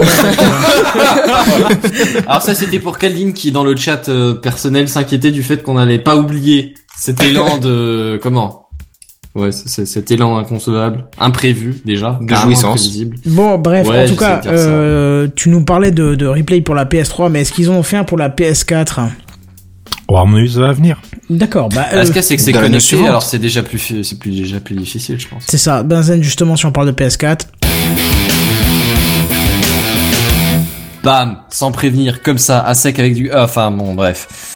On va essayer d'oublier euh, Caldine. Je sais que c'est un peu difficile. Toute mais cette ambiance effort. homo-érotique est extrêmement troublante. Exactement. Bon, enfin bon, bref, votre PS4 c'est bien, hein, mais quand vous avez un ordi que vous êtes confortablement installé sur une chaise de bureau et pas à 50 mètres de l'écran là, sur euh, sur ce canapé où il y a de toute façon une connasse qui passe l'aspirateur à côté. Oui, je, oui, c'est sexiste, hein, c'est gratuit, c'est. C'est pas gentil pour ta maman, ça. Bon.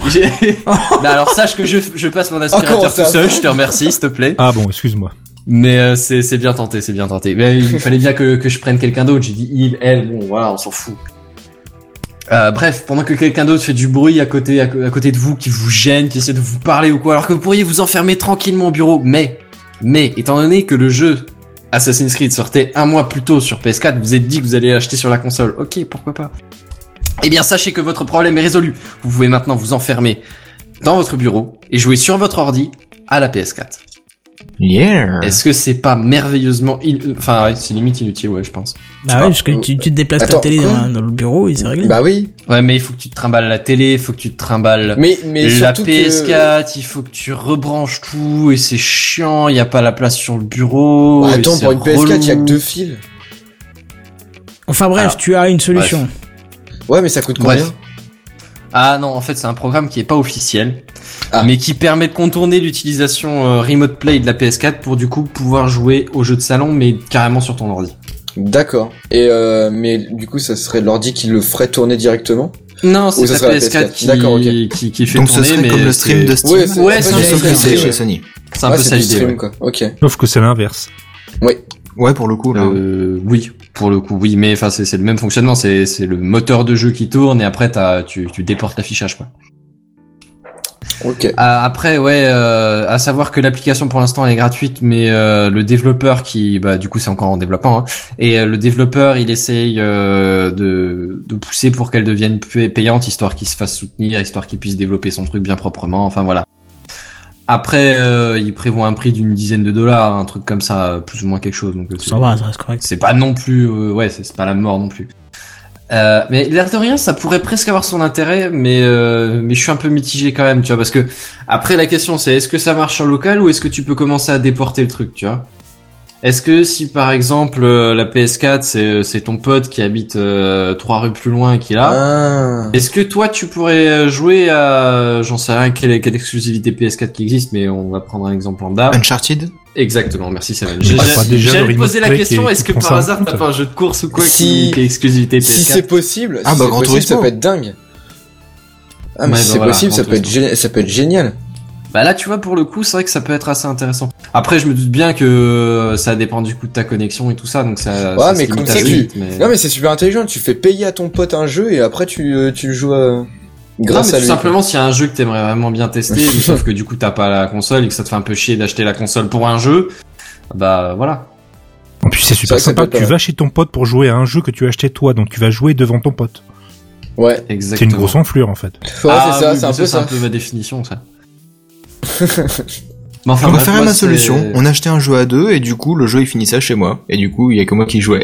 Ah, toi aussi tu l'as fait. hein. Ça, ça fait de l'enculade. Après, je dis ça. Barberousse, que c'est moi le connard dans l'histoire. Mais non, mais c'est l'autre qui veut jamais le récupérer. Alors bon, bah, c'est ça chez soi quoi. Non mais c'est ma manette, c'est moi d'abord. Mais quand joueur, il vient, hein, je lui propose de récupérer sa manette, il hein, en veut ça. pas. Bon, bref, on a compris le principe. Euh, on va pas en parler euh, 10 000 ans. Non, non, c'est bon, tu peux passer. Tu nous tiendras au courant quand ça sort, ça peut peut-être faire plaisir à certains. Ben ouais, je vais voir euh, jusqu'où ça va au niveau fonctionnalité, si j'en entends parler. Euh... Ouais, Ouais, tu feras juste doucement, tu nous diras pas y a Caltine, j'ai peur qu'il fasse un triple orgasme et qu'il fasse un arrêt cardiaque juste derrière. Hein, Ah non, Ah non. le jour où ils inventent, le jour où ils inventent un truc pour jouer à la GameCube sur son Ah portable. non, c'est- euh, s'il te plaît, là, Benzen, tu dis rien. Non, là, mais tu là- dis rien, hein, parce que là, c'est Ah, à fini, ce on perd. niveau-là, hein. on met les, com les combinasmat avant de, de lui parler, quoi. Ça. Ah oui. Si, si des, si des créateurs nous écoutent, faites-le, s'il vous plaît. Caldine, Oui. tu connais les émulateurs? Oui, non, mais je sais, mais pas le des truc c'est que. pareilles. Mais oui, mais regarde sur le PC, tu joues à un émulateur de GameCube, mais avec une manette euh, de PS4 PS3. ou un truc comme ça. Mais c'est nul. C'est nul. C'est mieux. Mais non. Ah non, non, juste- non. La manette de GameCube, elle est Sans trop moi. Moi, je, je veux juste poser une petite question et après on passe à la suite. Quand tu démontes une GameCube, du coup, elle se retrouve nue devant toi, ça va Tu supportes ou Bon, allez, on Ah, passe à la suite. je- Moi, je fais pas ça, je fais jamais ça. D'accord. Trop de respect pour elle. Je sais pas, tu vois une GameCube. Non, mais une... Il regarde des films de GameCube sur le. C'est Oh, ça. pas mal. Bien vu. Oh. Bref, en tout cas, on va passer au dossier de la semaine. Tu as entendu le dernier truc là? Tu as vu l'iPad qui est sorti la dernière fois? C'est le dossier de la semaine. C'est le dossier de la semaine. C'est le dossier de la semaine. C'est le dossier de la semaine, mes amis. Ah, ça c'est moderne. Ça, c'est moderne. Et pour faire plaisir à quelqu'un ici dans, dans, dans cette salle et dans ce chat, euh, j'ai travaillé avec euh, Wikipédia. Oh. Toi, petite personne insignifiante, sache que je te Mais pas que Wikipédia, et je citerai mes sources à la fin.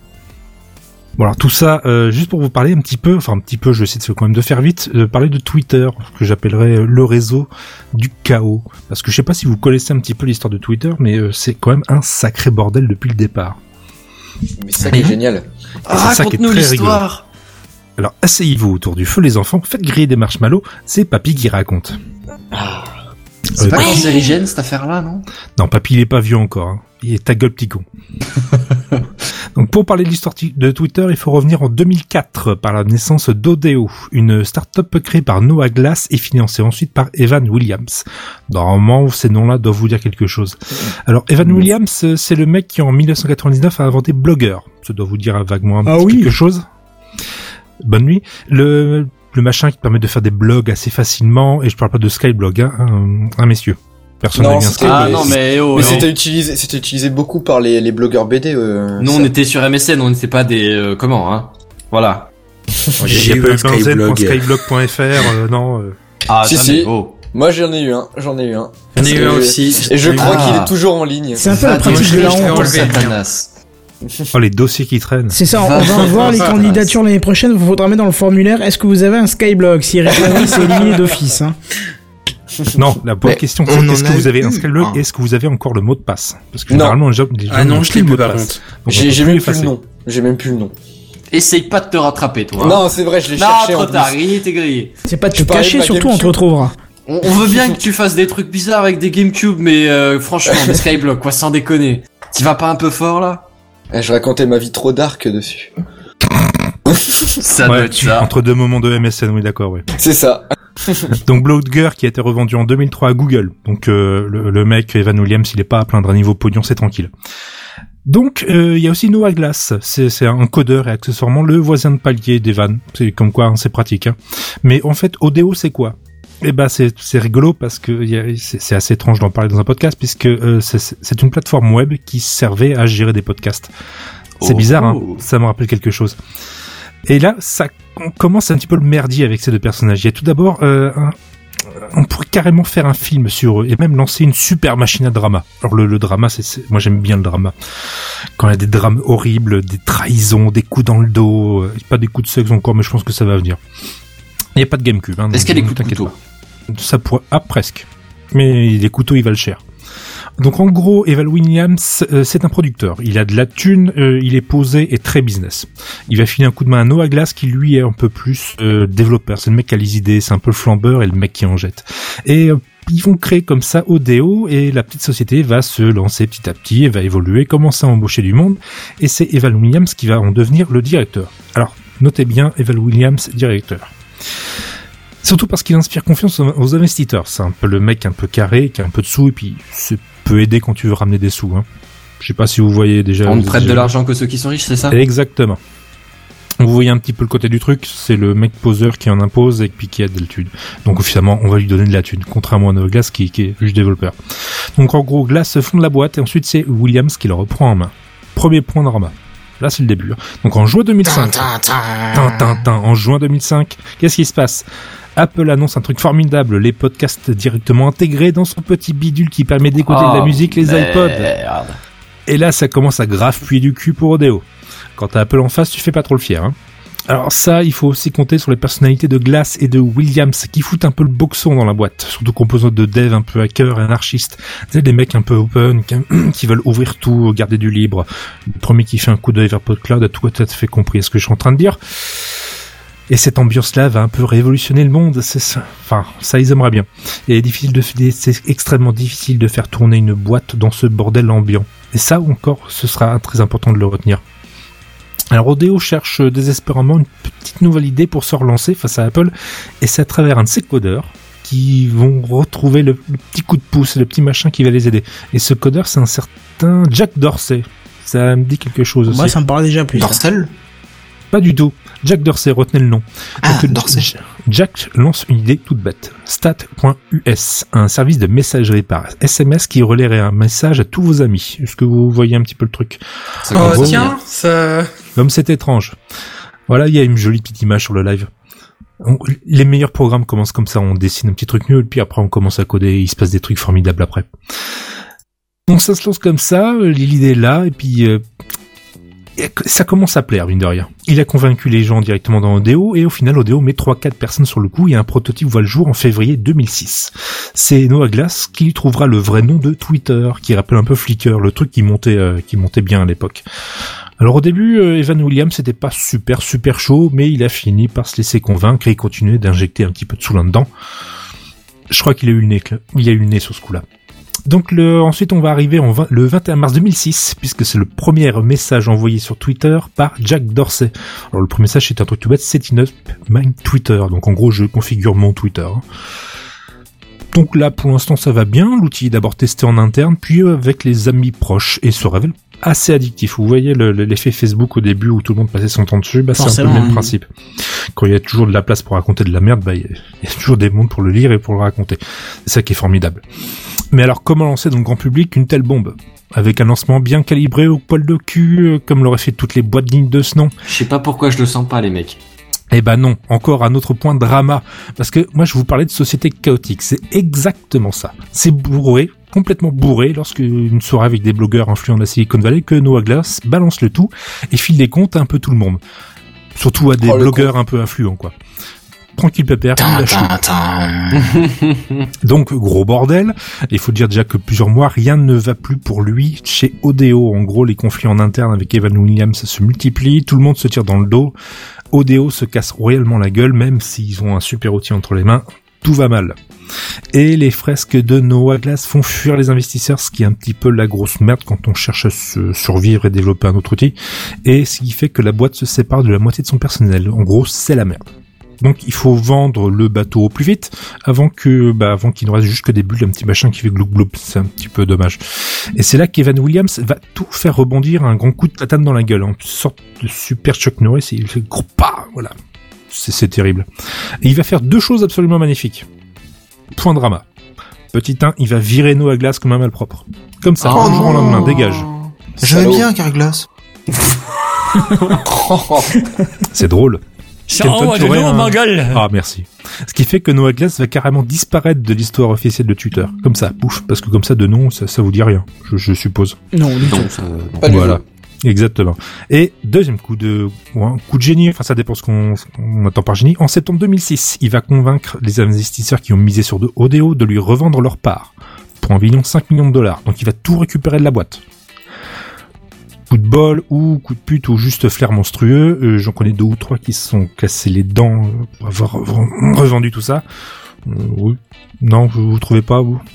Bah, je Ah, sais ici, il y a de ça quoi, dépend, ouais. ouais. C'est un petit peu, c'est un petit peu vache.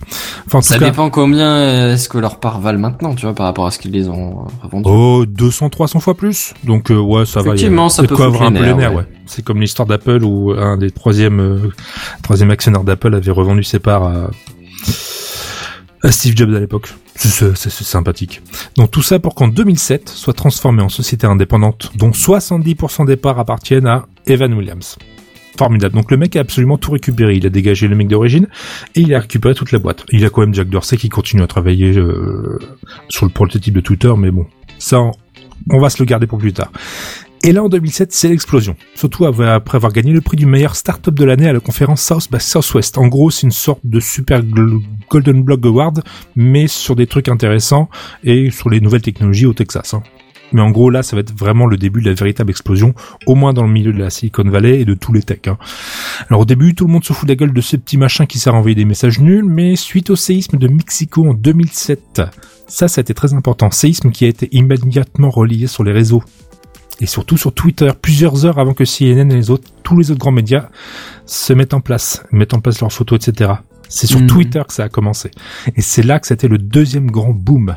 Twitter était devenu un média direct et bien plus rapide que les médias classiques. Et c'est grâce à ça que plus que de 25 millions de dollars ont été levés que Twitter a pris pied chez les grands. Happy End, tout ça, tout ça. Et bah non.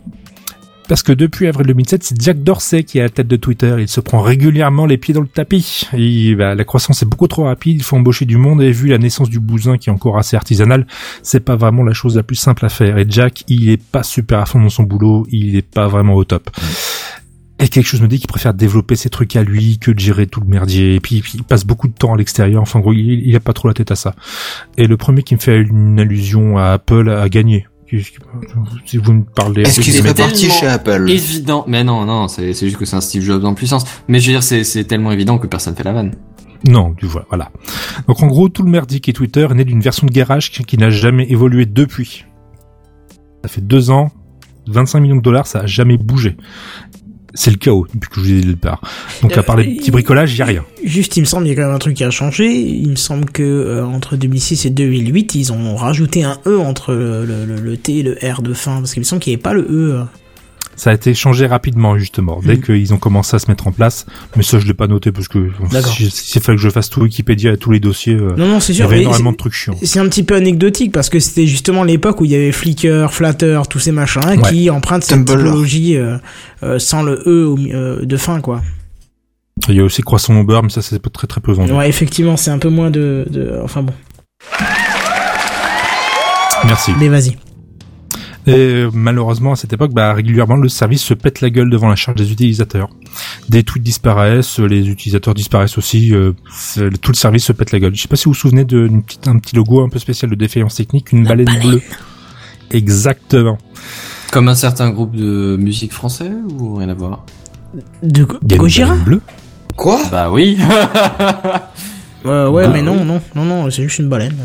D'accord, ok. Tu me parles de musique, euh, ouais, bon, d'accord. Une baleine transportée par que- des oiseaux. Je pense que c'est en, en rapport avec la baleine qui chute dans le film H2G2. Aussi. C'est possible aussi. On allait chercher des trucs mais super loin qui avaient rien à voir, mais tout Enfin. Non, non, c'est geek. film. C'est geek. Du moment que ça reste geek, c'est bon. Oui. Donc c'est la baleine sur la salière. Enfin, je sais pas. Hmm. Et là, nouveau rebondissement, c'est suite à un audit par un ingénieur en fin 2008 qu'une info incroyable va remonter. À cette époque, Oh. c'est tellement le bordel là-bas qu'il n'existe aucune sauvegarde de la base de données de Twitter. Non. Si jamais, Oh non. si jamais il y a un crash, si jamais il y a une, une seule merde, ils perdent tous les tweets, les utilisateurs, les comptes, les mails, tout va tout tranquille. Oh, les Mais Jack, tu peux me ramener une clé USB là Faut que je fasse une petite sauvegarde de 50 gigas. Attends, attends, je prends ma tasse de café au passage. Ça fait deux ans que ça fonctionne, tout le monde commence à s'inscrire, c'est déjà une catastrophe ambulante. Enfin, ça a été déjà dès le départ. Donc c'est à ce moment-là que tout bascule en fait. Il va falloir remplacer Jack Dorsey parce qu'il est vraiment pas à l'auteur. Et c'est bien sûr Evan Williams qui va ramener des sous-sous dans la poche de Twitter et redresser tout ça, mais en sous-main. Il va convaincre les investisseurs petit à petit euh, de virer Jack Dorsey et préparer sa prise de pouvoir tranquillou. Sauf que quand je vous parle de drama, euh, c'est pas si simple que ça parce que généralement tu le fais ça un peu en sous-main puis tu l'annonces comme ça. euh, le mec. Un peu devant le fait accompli. Et bah non, toujours pas. Sauf que en fait, lors d'un échange de mail entre un investisseur et Evans, il se trouve que Jack Dorsey a été ajouté à la conversation. Oh les clampins. Quelle bande de cons. Oh les poulets. C'est Ah, je pense que ça a été fait exprès. répondre à tous, euh, tous les mails, tout ça. euh, voilà, c'est le même principe. Bah pareil. Donc les glandes, euh, Jack apprend vite un mail qui va se faire lourder. euh, bah, un petit peu les glandes quand même. En octobre 2008, c'est officiel. Evan prend la tête de Twitter. Jack n'est pas viré. Enfin, euh, officiellement, il n'est pas viré, mais en gros, garde un poste des présidents. C'est un président à titre honoraire, mais c'est plutôt secret, donc ça reste vraiment interne à l'entreprise, ça fuite pas à l'extérieur. Ça, ce sera important. Janvier 2009, quelques mois après, nouvelle catastrophe qui va permettre, euh, qui va remettre Twitter sur le premier plan. Vous vous souvenez du tremblement de terre de Mexico? Bah là, cette fois-ci, c'est un Airbus qui réalise un, un atterrissage d'urgence dans l'Hudson. Ah Et oui, encore oui, une oui, fois, oui, oui. les premières photos apparaissent sur Twitter en exclusivité. Gros coup de boost de nouveau pour Twitter au niveau de la popularité et surtout, ce sont les célébrités qui vont s'emparer de Twitter. Gros coup de boost en fait parce que euh, plusieurs euh, événements en même temps. En gros, c'est Ashton Kutcher qui a lancé une course au Millennium Follower avec le compte officiel de CNN. En gros, les deux venaient de s'inscrire en même temps. Ils ont fait une méga course pour savoir qui aurait le plus grand nombre de followers. Alors évidemment, ça intéresse beaucoup de monde et surtout, ça a donné, ça a accéléré énormément la charge sur les serveurs. Gros bordel puisque les Anonymous même s'en sont mêlés pour balancer du bot et faire péter les inscriptions. Euh, vous vous souvenez fait. de l'architecture bordélique, tout ça, ça, serait dommage si tout se pétait de la gueule. Hein. Ce serait vraiment dommage. Surtout qu'en même temps, Jack Dorsey va passer chez Oprah Winfrey. En gros, c'est une sorte d'Evin Leclerc euh, des, des États-Unis, euh, une gonzesse qui fait des, de- des talk shows l'après-midi, mais vraiment super connu. C'est-à-dire qu'il y a vraiment Qui beaucoup de est qui l'a payé fait. euh, quelque chose comme des milliers par heure, une connerie comme ça. Voilà, exactement. C'est vraiment le, le- on va dire la grosse légume. En gros, en 24 heures, elle va ramener près de 500 000 utilisateurs rien que sur Twitter pour avoir posté son premier tweet 500 000. Pff, 500 000 quoi. d'un coup. 500 000 moutons. 500 000 patates. Un demi game craft. qui fait maintenant Euh. un craft complet. Je me rattrape. Mais, vous savez pas pourquoi, coup de bol, peut-être c'est tout a tenu. Peut-être parce que Twitter euh, a eu la bonne idée de prévoir un serveur rien que pour elle au cas où.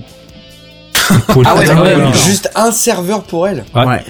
Ah au oui, cas quand où, même. hein. Alors, petit truc fun, hein, en- le 23 juin 2010, souvenez-vous, c'est très chaotique, hein, Twitter. hein. C'est Dimitri Medvedev qui était le, le président russe après et avant Poutine, en fait, qui passe dans les locaux de Twitter pour balancer son premier tweet.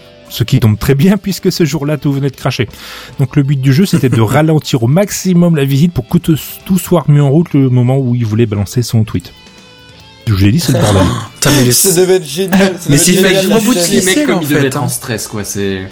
Vous êtes sûr, vous voulez pas un deuxième café Et euh, le, le coup de la femme de ménage qui débranche un serveur pour brancher l'aspirateur, franchement, on y croirait presque là. À la limite. Vous Oh, c'est voulez voir, regardez, il y a une porte là, c'est un c'est un super placard. Vous allez voir, il est génial. C'est un peu le genre. Mais bon, ça a fini par marcher. Et Donc, du coup, il a pu poser son tweet Oui, il a pu le poser son tweet. Et de 5000 tweets par jour en 2007, pas- Twitter passe à plus de 50 millions par jour en 2010. Beau parcours quand même. Et tout ça, Putain, les gens, ça à a repris les rênes du projet. Oui, c'est incroyable. Enfin, ça m'étonne pas. Côté C'est pas étonnant du tout. Oh, pas du tout. Mais Twitter atteint lui-même ses limites. Drama. Drama, toujours drama. Oula. Et cette fois-ci, c'est Jack Dorsey qui ressort de son placard. Oh putain. Oh, shit. Parce que souvenez-vous, Ben il est voilà. toujours président. Mais à titre honoraire, personne ne le sait à l'extérieur dans l'entreprise. Parce que le bougre a de la ressource et surtout, il est toujours président. Et c'est grâce à ça qu'il va se relancer, surtout se venger. Alors, t'as pas un petit jingle un petit peu anxiogène, tin, tin, tin. Eh non, je suis genre désolé, ça j'ai pas. Ah, dommage. Tu veux que je te le refasse? S'il te plaît, oui. Merci. Nouveau rebondissement puisque fin 2010, tout roule pour Twitter. Evan Williams est même au top, même si l'entreprise ne gagne toujours pas d'argent. Il faut dire que la tête dans les dossiers, il ne voit rien venir et surtout pas Jack qui rallie du monde à sa cause et commence à mettre en doute sa vision sur l'avenir. Il convainc les membres du conseil d'administration et paf, Evan est remplacé par Dick Costolo le 4 octobre Ah bah oui. 2010. Oh. Et ouais.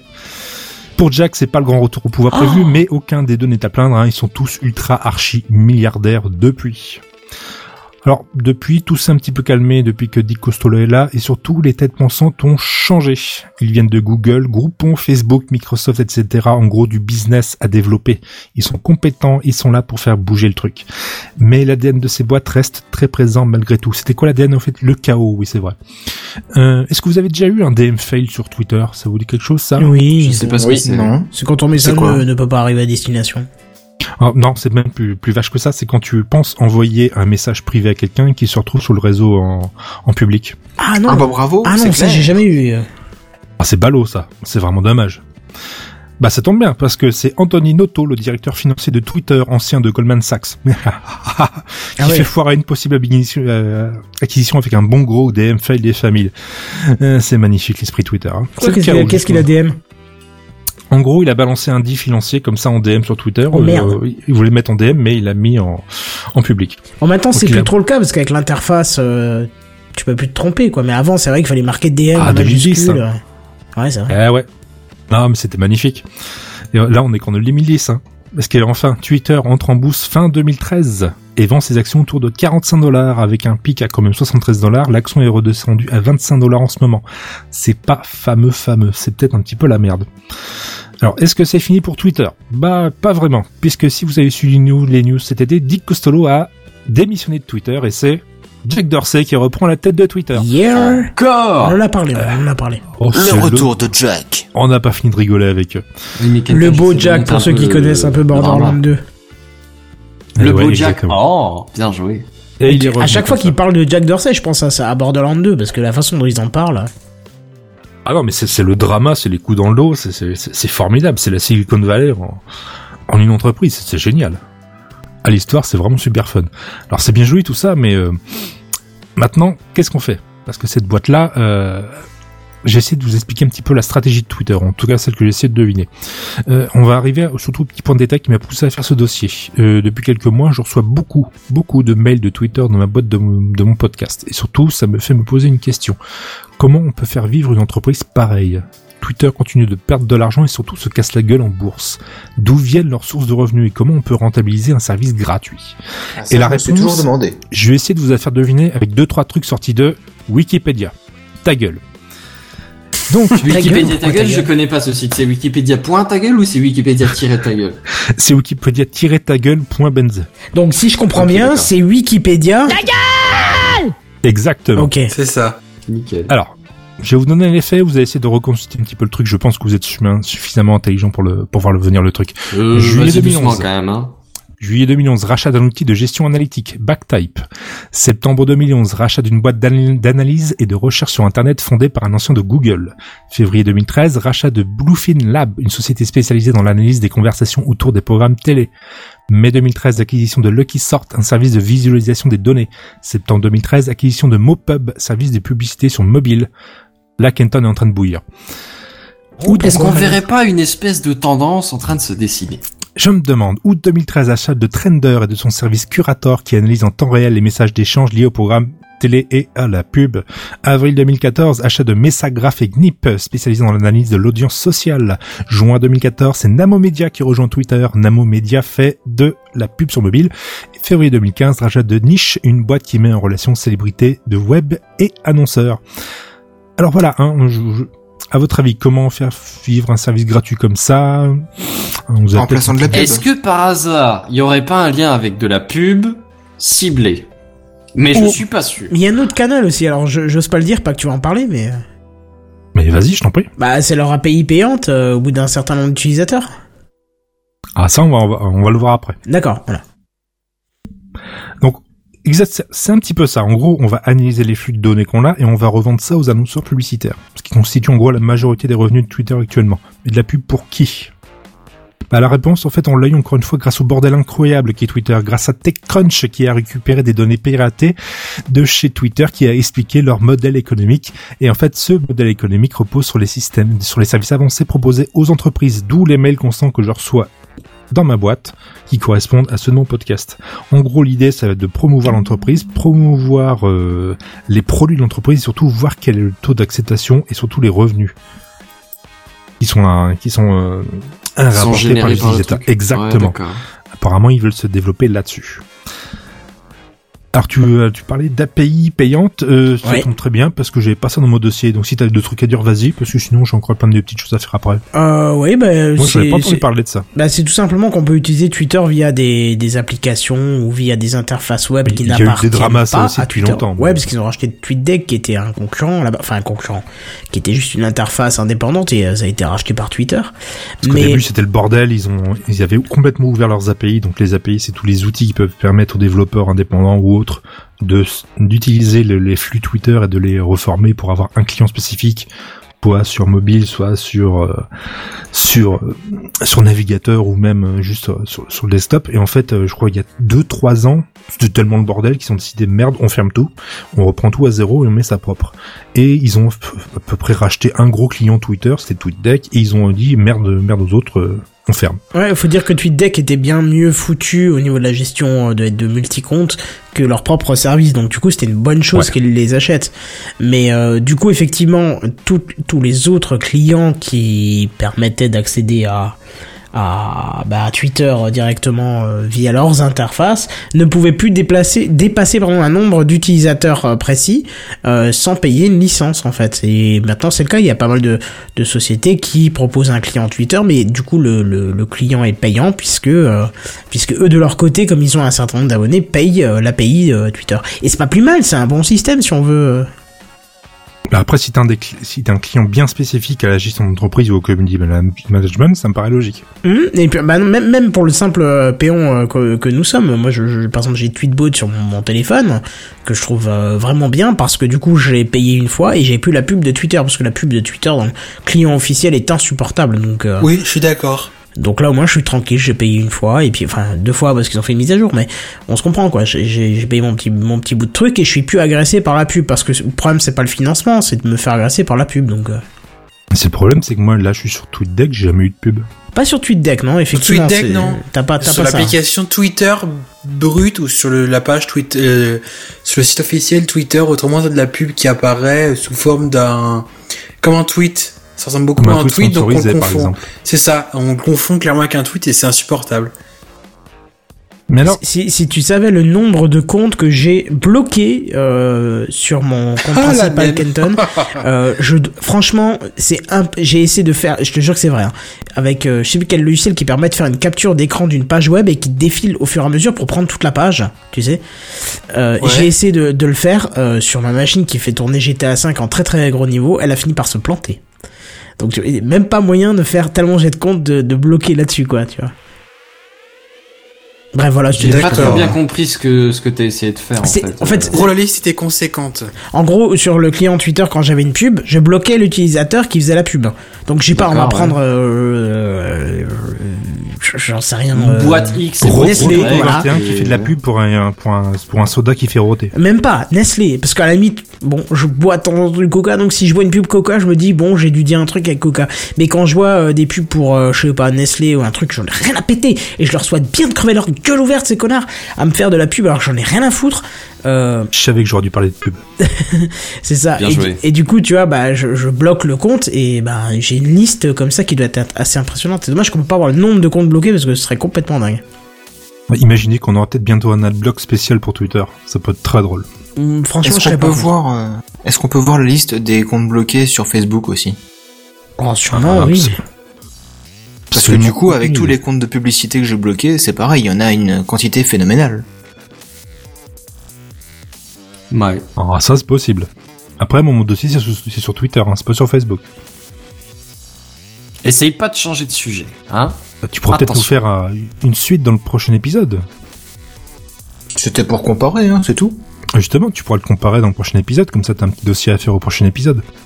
Ah, donc tu reviens la semaine prochaine te alors donne du travail. Oui, je, viens t'écouter la semaine prochaine. La semaine prochaine, c'est fil. On peut pas avoir tout le monde, tout le monde euh, dans le même épisode.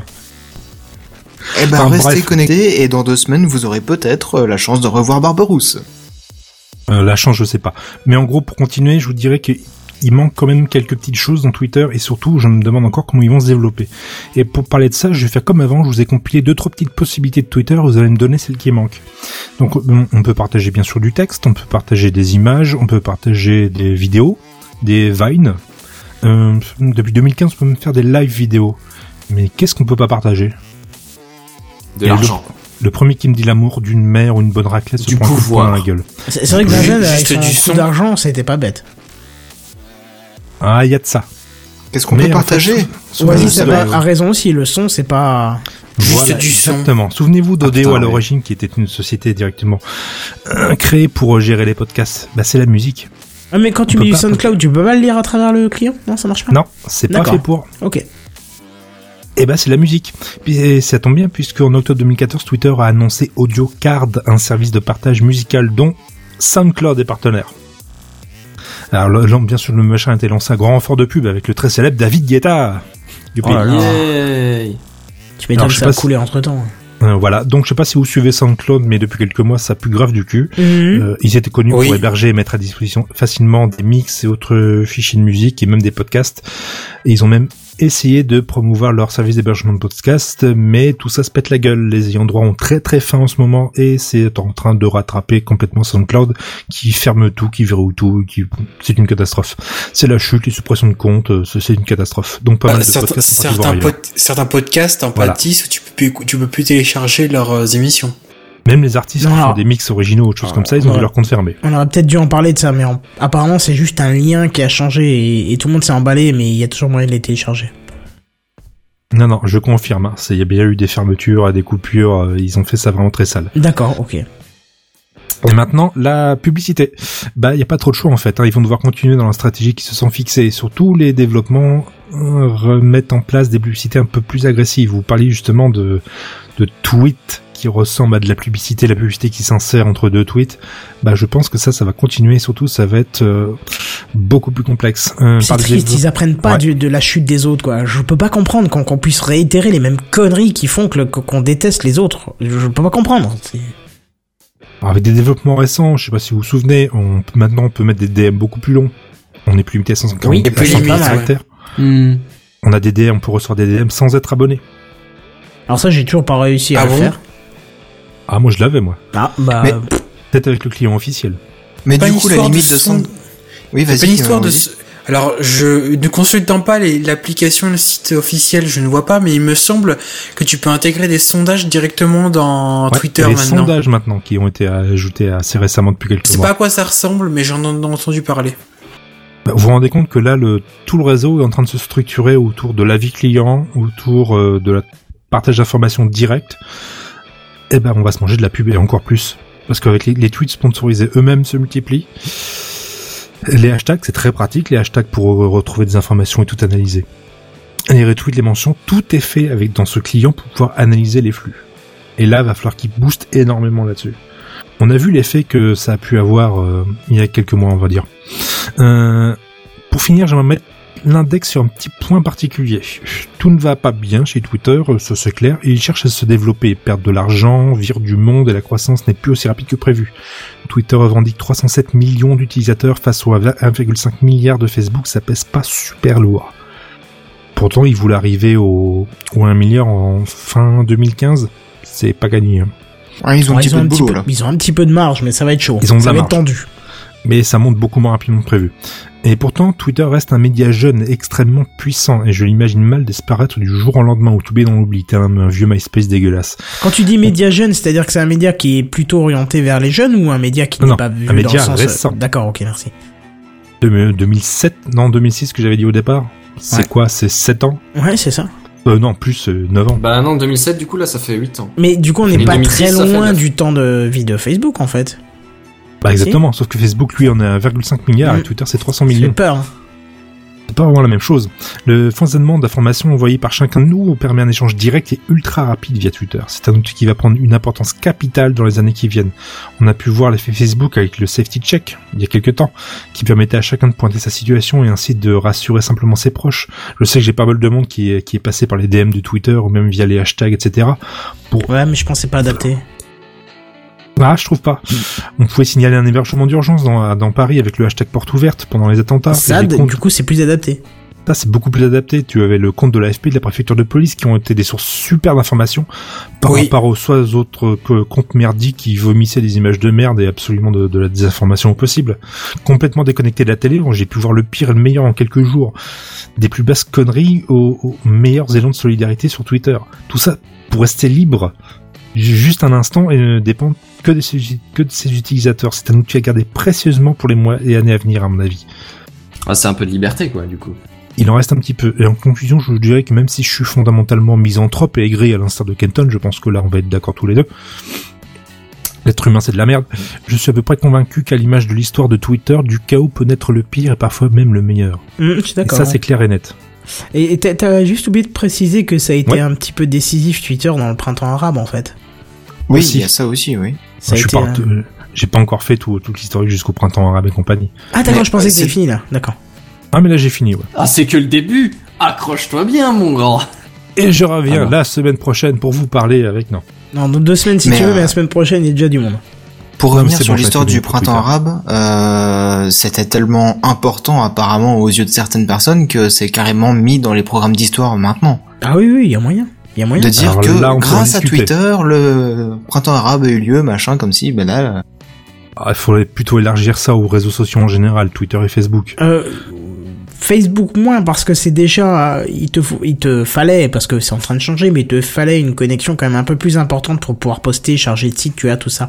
Alors que Twitter a quand même l'avantage d'avoir un client offline que tu peux utiliser juste au moment de poster ton tweet et c'est vraiment ce qui s'est vu euh, parce que c'est 140 caractères et puis que c'est de l'info ultra brève, ultra euh, rapide à envoyer, euh, voilà quoi. Et facilement triable, filtrable avec ses hashtags et puis avec les mentions, ça. etc.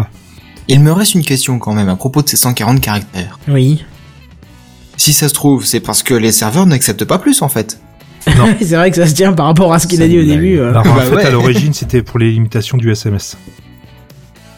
Ah, mais on Hmm, était pas, c'était pas combien, c'était combien par SMS C'est 160 le Ah, bah caractère de SMS. Ouais, ah oui, parce que c'est vrai que tu pouvais tweeter à partir de ton téléphone euh, en via un numéro de mobile. Tu On envoyais un SMS à Twitter, alors je sais plus comment il fallait faire, mais euh, et tu pouvais tweeter sur ton compte avec, c'est vrai, c'est vrai. Ça se tient. Souvenez-vous des tatous et autres machins comme ça. On appelait ça. une opératrice pour envoyer un message. Quelle horreur. Moi je sais que ça m'a beaucoup aidé euh, quand il y a eu euh, le tremblement de terre en, en Asie, là, à Fukushima et toutes ces conneries, parce que euh, parce que ma sœur était en mission euh, en mission sur une île pas loin. Et du coup, bah, j'avais un flux d'informations qui était bref, concis, sans babiole, sans, euh, enfin, pas un flux à la BFM TV où c'est de la merde Voilà. absolue. Euh, c'était juste concis, machin. J'avais les infos en temps réel et euh, du coup, ça me permettait de me rassurer un petit peu sur l'état de survie des gens qui étaient autour, tu vois. Et surtout, Enfin, tu as une info directe et des personnes qui sont sur place. c'est ça. Voilà, oui. Alors, évidemment, voilà. c'est à filtrer. Bien sûr. Et bon, si t'en es là, euh, Non, mais je veux dire, c'est c'est la, c'est la, la- la- c'est la personne concernée qui va te le dire. Ça sera pas un euh, présentateur euh, télé qui va enjoliver le message pour faire encore plus d'audience, filmer des trucs tristes et machin. Là, t'as juste la personne qui dit, euh, ok, maintenant il se passe ça, je suis en sécu ou pas de sécu, voilà quoi. Donc, euh, ah bon voilà, c'est un média comme ça, il, il va pas super bien. Bon, je, je suis pas triste pour eux, hein. ils font ils font pas mal de thunes. Mais ça me ferait chier de le voir disparaître comme ça. Il y a des Ouais, choses encore aussi. intéressantes à faire malgré la pub. Mais en en tout cas, te- toute ton histoire, euh, juste enfin, toute l'histoire que t'as racontée de Twitter avec toute leur merde, euh, enfin tous les dramas, etc. Ça me rappelle euh, vaguement une série télé qui euh, qui a commencé depuis quelques temps, qui s'appelle Silicon Valley. Je sais pas si vous connaissez. ah bah c'est Ah, mais J'ai là-dessus, entendu hein. parler, mais ouais, c'est ça, c'est ce que je me suis dit. C'est ça, Ouais. en fait, ça à propos de ce sujet-là. Ah, mais il y a Bah, de quoi ouais. faire un film comme The Social Network, hein, sans problème. Ah mais bah franchement la, la série Silicon Valley, je trouve qu'elle euh, c'est pas exactement les mêmes trucs, mais ça ça y ressemble beaucoup. Donc Toute si, ressemblance euh, avec un cas réel serait fortuit. Oui, mais vraiment, s'il y a des gens qui n'ont jamais vu cette série, je vous la conseille vraiment. Sans en dire plus, parce que sinon ça révélerait trop du truc. C'est mieux de découvrir euh, tout seul. Eh bah écoute, parfait. Alors, en revanche, juste pour terminer les sources, Ouais. alors évidemment Wikipédia, mais aussi un magazine malheureusement qui est mort, qui était Humanoid Mag, qui ont fait un excellent résumé de toute l'histoire de Twitter. Je me suis un petit peu inspiré d'eux. Malheureusement, vous pourrez plus le trouver, c'est pas de bol. Donc c'est Humanoid Mag numéro 3, et qui euh, avec un pour titre drogue sur internet les dealers du 21e siècle. En gros, c'est une sorte de The Verge à la française, euh, techno, de belles photos et surtout des gros dossiers, pas de l'actu euh, à chaud, euh, euh, pas traité, euh, juste euh, rebalancé. Là, des vrais dossiers complets, écrits, et malheureusement, ils ont fermé. Non, bah oui. Toute la bonne fait presse chier. ferme, de toute façon. Exactement. Mais ils vont revenir. Alors que les voici et les galas, par contre, ça, ça marche bien. Ah bah Voilà, voilà, diffuser de la merde, hein, ça marche. Hum, c'est ça, c'est comme tu disais avant, l'humanité c'est de la merde. Je suis totalement d'accord. Oh, Kenton, ton ouverture d'esprit. Eh, c'est pas hein. moi, c'est Barberousse qui a commencé avec ça, je ne fais que répéter ses dires. Non mais oh, Puis il est C'est un d'accord peu avec facile moi. de se, euh, se répéter derrière les copains. Hein. c'est Ah sûr. non, il a reformulé, c'est pas répété. Bref, Euh, on va pas en faire des caisses et des caisses. Euh, alors comme on va passer au podcast de la semaine, j'ai toujours pas de Pas du tout. pour celui-ci. Bah comment ça pas du tout, j'ai loupé un. C'est le de podcast de la semaine. Non, c'est Ah le bah non, podcast bah oui, de la bah, semaine, bon. je fais. Oh merde, j'avais même pas vu, il a sauté. Tu me Ouais. dis c'est pas les bonnes images, tu me dis c'est pas les bons dossiers, tu me dis, ah, tu me fais peur à chaque fois, Seven. Arrête de me paniquer. Bah faut te stresser un petit peu là, ça va pas là, ça se passe ça- trop bien. Non, ça va, allez, c'est bon. Euh, du coup, comme j'ai toujours pas de giga, je vais vous mettre l'initiative la semaine parce qu'on en aura pas, donc on va mettre ça.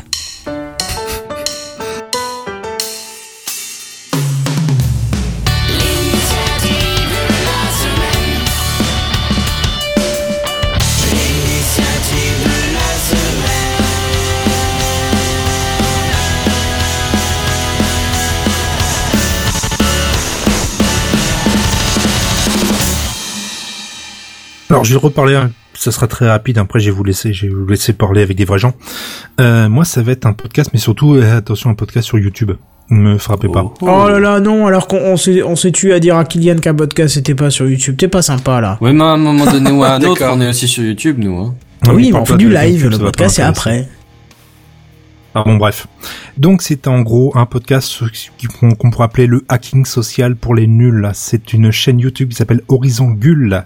En gros, c'est une bande de sociologues et autres qui vont essayer de vous démonter toutes les petites techniques euh, qu'on peut utiliser dans la vie de tous les jours, que ce soit les, les vendeurs, la pub, etc., pour vous faire faire des choses que vous ne voulez pas. Acheter telle chose, accepter telle chose, etc.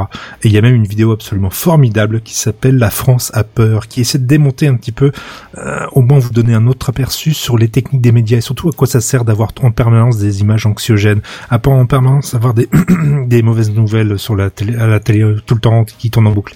Bah, pour résumer, ça sert à manipuler. Bon, voilà, on peut dire ça comme ça. Ouais, enfin, c'est un reportage de climat de peur 48 minutes, donc ce sera euh, un peu mieux expliqué que par une phrase. Mais... Voilà, Oui, le but bien ce sûr. sont surtout des euh, des vidéos très très très très longues de 30, 45 minutes, ils prennent le temps d'expliquer les choses, expliquer en détail, surtout ils expliquent comment s'en prémunir, comment voir sentir le truc et essayer de résister un peu à notre niveau.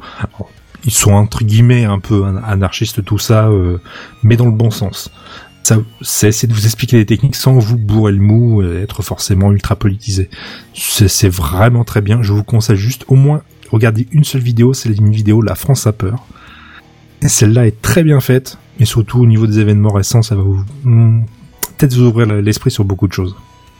Ben, je l'ai ajouté euh, à la liste des trucs à regarder. Est-ce que moi je peux répondre euh, à, à ton podcast de la semaine? Euh, Vas-y.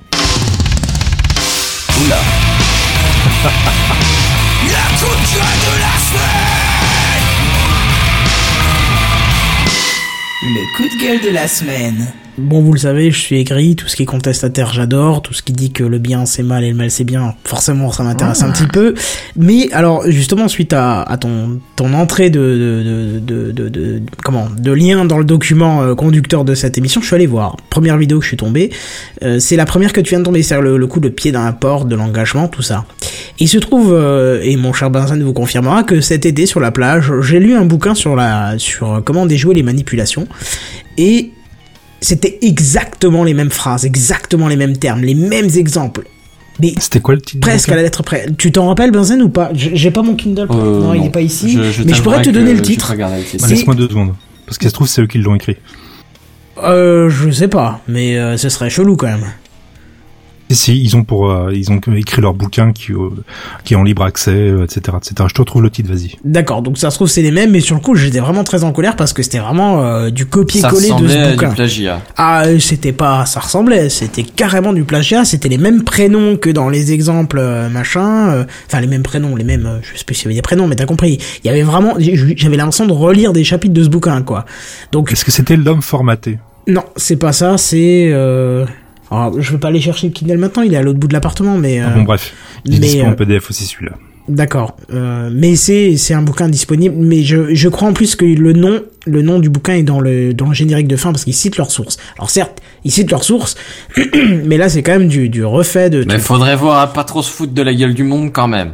Voilà, c'est ça. Mais point positif, c'est que euh, 80%, 90, allez 95% de nos auditeurs n'ouvriront jamais un bouquin, je pense, ou n'auront pas envie d'ouvrir ce bouquin-là, en tout cas. Et par le biais d'une vidéo, c'est quand même raccourci et ça passe mieux. Donc c'est un, coup de cœur et un coup de gueule mitigé, tu vois. C'est, été un peu choqué de retrouver exactement les mêmes trucs, mais quand même, euh, il y a un avantage, c'est que sous forme de vidéo, ça passe peut-être un peu mieux pour ceux qui n'ont pas envie d'ouvrir un bouquin. Voilà. Et voilà pour ma réaction. Euh, du J'ai cru que tu allais faire un gros coup de gueule sur le fait que j'ai appelé ça un podcast, mais non, ça, ça, Ah non, non, non, non, non, c'est juste que vraiment je suis tombé sur le- la première vidéo que j'ai vue de, de, de, de ta recommandation et j'étais en colère parce que c'était un- vraiment un copier-coller du, du bouquin et voilà. Mais je crois qu'il est cité à la fin, alors je vais pas cliquer sur le lien sinon ça va gueuler dans, dans, dans le podcast, mais Dans euh, vos escouades. dans le, dans le live, mais voilà. Bref, euh, du coup, qu'est-ce qui se passe On passe au, au coup de cœur de la semaine. C'est bon, c'est van ou en fait c'est pas la bonne section Cette fois, non, c'est Oh. bon. Ah, non, mais c'est juste que Oh, j'avais pas fait. Excuse-moi. Je te taquine, c'est vrai, c'est pour rigoler. Oui, oui.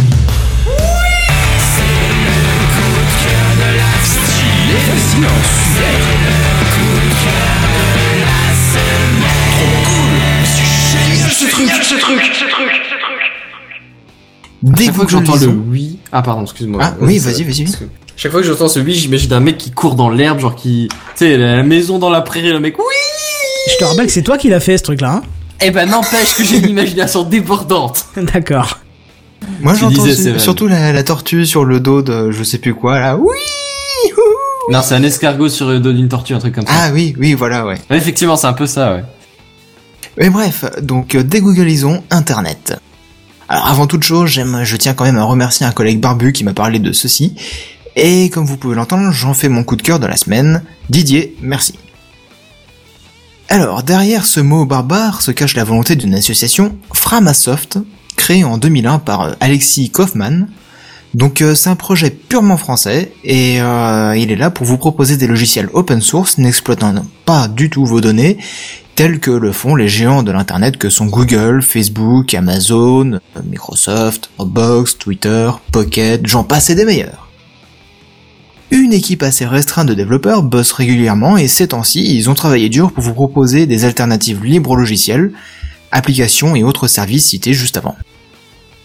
Et leur, euh, leur alternative pardon, n'est pas seulement libre, elle se base aussi sur une question d'éthique, de services décentralisés et aussi le côté solidaire. Alors bien sûr, Framasoft est un partisan du tout Linux, de la suite LibreOffice, de Mozilla Firefox ou encore de VLC pour la lecture audio-vidéo.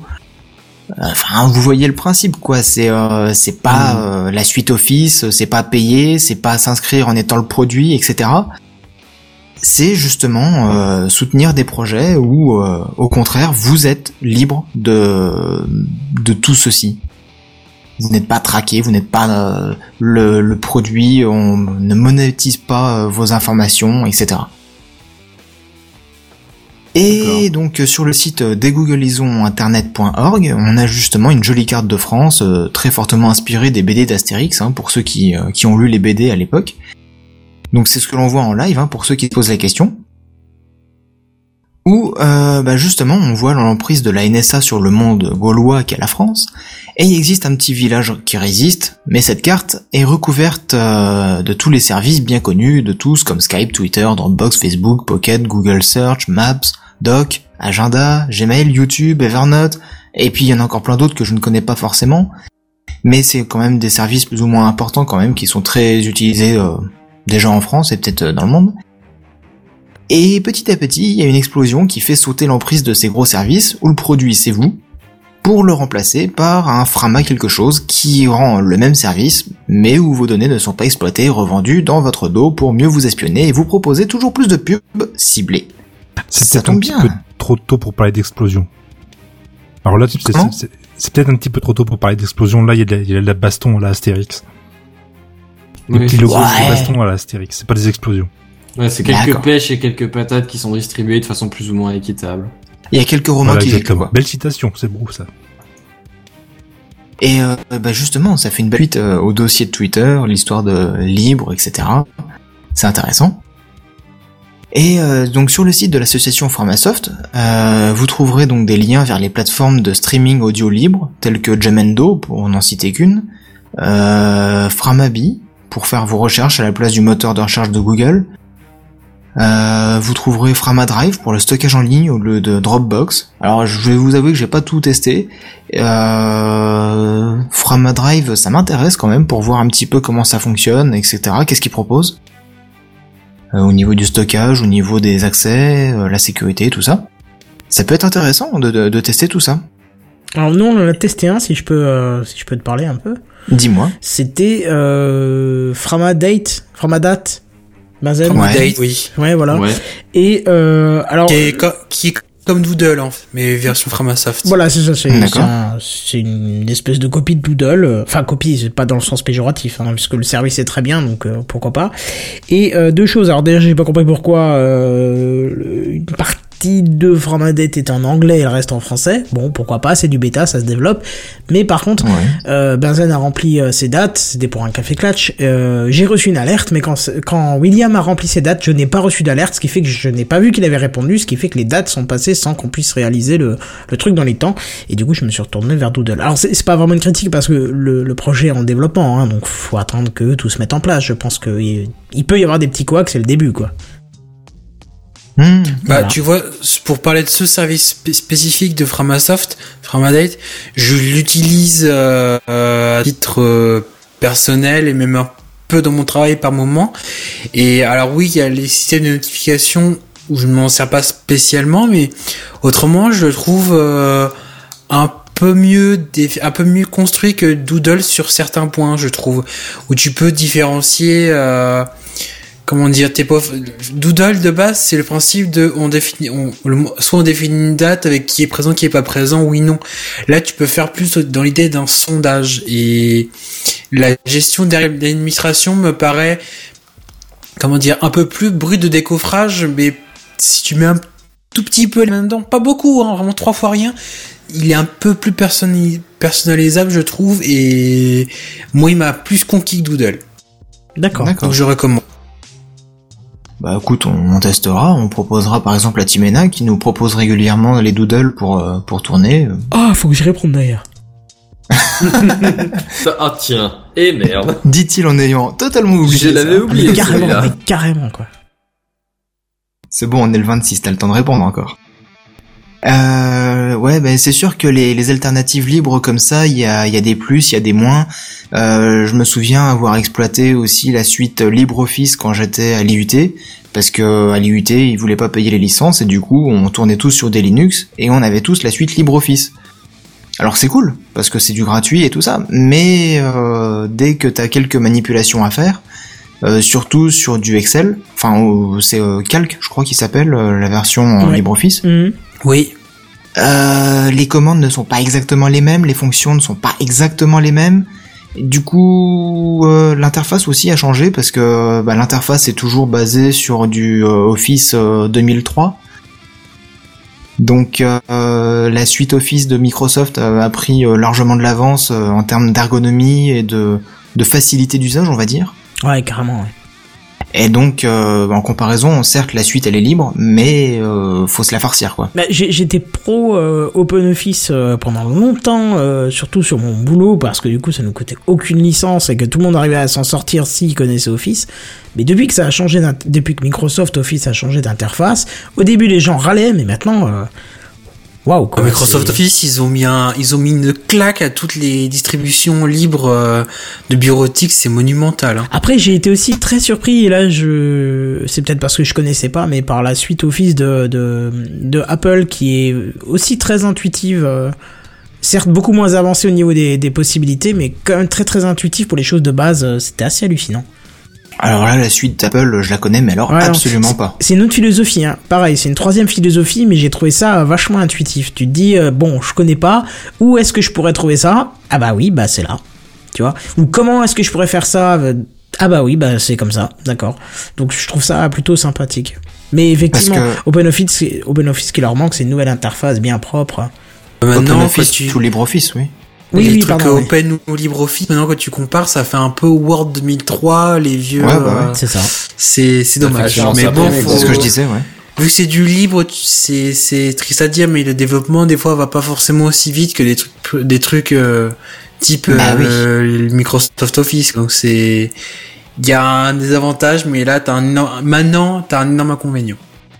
Après, euh, pour parler toujours de la suite bureautique, vous avez l'alternative euh, Google, hein, avec euh, Google Doc, etc. C'est pas libre, mais c'est gratuit déjà. Mm, Donc c'est déjà une meilleure alternative. Oui, c'est Si vrai. vous n'avez pas envie de vous payer la suite euh, Office ou de la craquer, c'est déjà mieux. C'est très très faible en pas- possibilité. Hein. Quand tu veux commencer à faire du courrier, euh, tu peux oublier. Hein, mais... Ouais, ouais, ouais, on est d'accord que c'est euh, c'est du dépannage, c'est euh, le traitement de texte euh, en version un petit peu améliorée. C'est du conducteur de TechCraft, quoi. Ça va pas plus loin. Voilà, c'est très bien pour ça. Voilà. Après, mais ça, ça permet quand même de faire du travail collaboratif. Oui. Ça, c'est pas dégueulasse. Ça, c'est génial. Mais apparemment, Office est en ça, train de se, se mettre dans le lot avec euh, à travers Dropbox euh, et toutes ces conneries-là. Donc, ça commence à devenir intéressant aussi. Ouais, ça fait euh, quelques années déjà qu'ils essayent le travail collaboratif, mais c'est peut-être pas aussi euh, facile euh, d'usage, on va dire. Mhm. Bref, Ah, vas-y, continue un peu. Ouais, ouais, ouais, pour continuer justement sur Framasoft, euh, il y a aussi une liste qui recense plus de 1600 logiciels libres. Euh, donc ce qui est pas mal, vous trouverez aussi des jeux, vous trouverez euh, euh, des lecteurs de musique, vous trouverez euh, des outils de développement, vous trouverez euh, vraiment de toutes sortes de choses. Euh, bon par contre pour le navigateur il privilégie Mozilla Firefox, bon bah c'est un choix. Hein. Euh, Ils auraient pu que- utiliser euh, Opera quand même, sans déconner. Oh la Bah, ouais. la soirée susboule là. Non, mais c'est très, c'est très bien ce que tu dis, Benzen, parce que euh, Opera, ça reste euh, un logiciel libre. hein.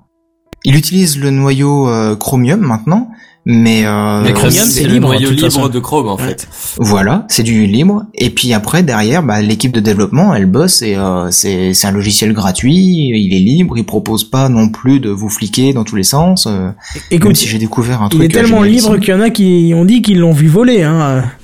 Alors cela, Ouais, mais ça, c'était Max. ouais, c'est Et d'ailleurs, t'as Oh. Opera Max qui est vachement bien. Ah bah voilà, tu aussi vois. Opéra, j'installe pas parce que t'es libre de pas l'installer. Oh. Et t'es libre de faire méta. Et sinon, pardon. Euh, ouais, donc vous trouvez aussi euh, euh, des blogs, des vidéos de conférences, d'interviews, etc. sur le libre en général. Euh, Il y a Framabookin aussi, euh, qui est une bibliothèque euh, qui recense des livres numériques. Après vous pouvez Will télécharger, Bookin, euh, Framabookin. Ouais, c'est ça. C'est ça. Vous pouvez aussi les, les avoir sur la, la Kindle, je pense, euh, les livres euh, qu'on peut trouver sur euh, Framabookin. En tout cas, je vais aller voir direct, je vais mettre ça de côté, c'est toujours intéressant de remplir son Kindle. Ouais, bah ouais, quand j'ai lu ça, j'ai direct pensé à toi, avec ta Kindle. Et euh, sans parler aussi de, évidemment, de la possibilité de soutenir ce projet, hein, parce que euh, bah, forcément, c'est du libre, mais si ça vous intéresse, vous pouvez participer en codant, si vous connaissez euh, le code, etc., si vous avez les capacités à aider là-dessus, ou en rédigeant des articles, ou en partageant, comme je le fais avec vous à l'instant.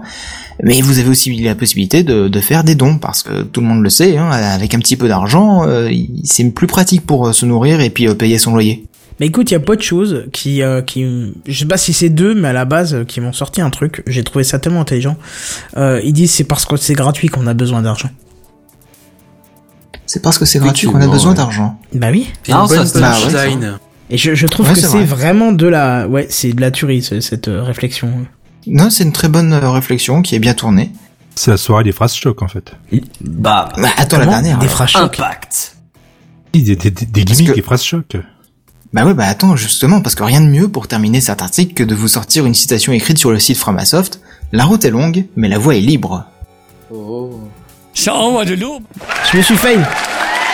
Non, ça envoie du lourd, ça Ah, passait. même hein. l'autre est passé. Hein. Ouais, l'autre, ça passait bien.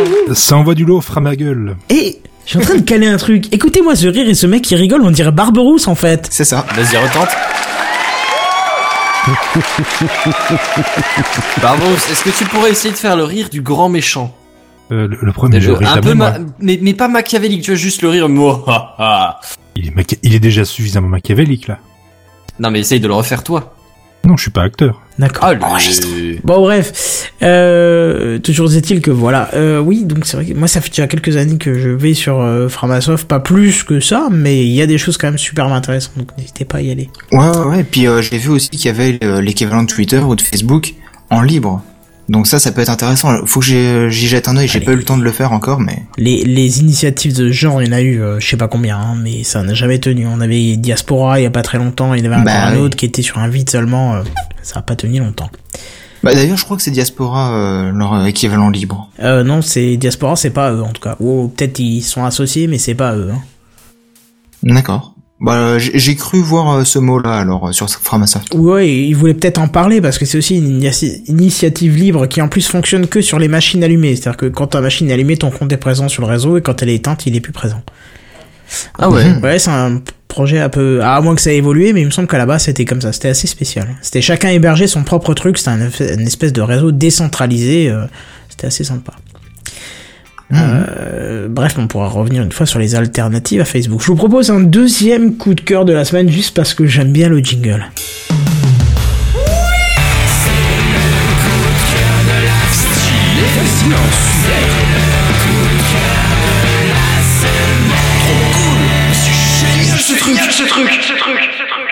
Enfin, c'est pas seulement parce que j'aimais le jiggle, au contraire, c'est parce que j'ai regardé quelque chose cette semaine euh, que j'attendais un petit peu, parce que j'étais un petit peu dubitatif, et j'ai été scotché, et voire même euh, assis sur le cul.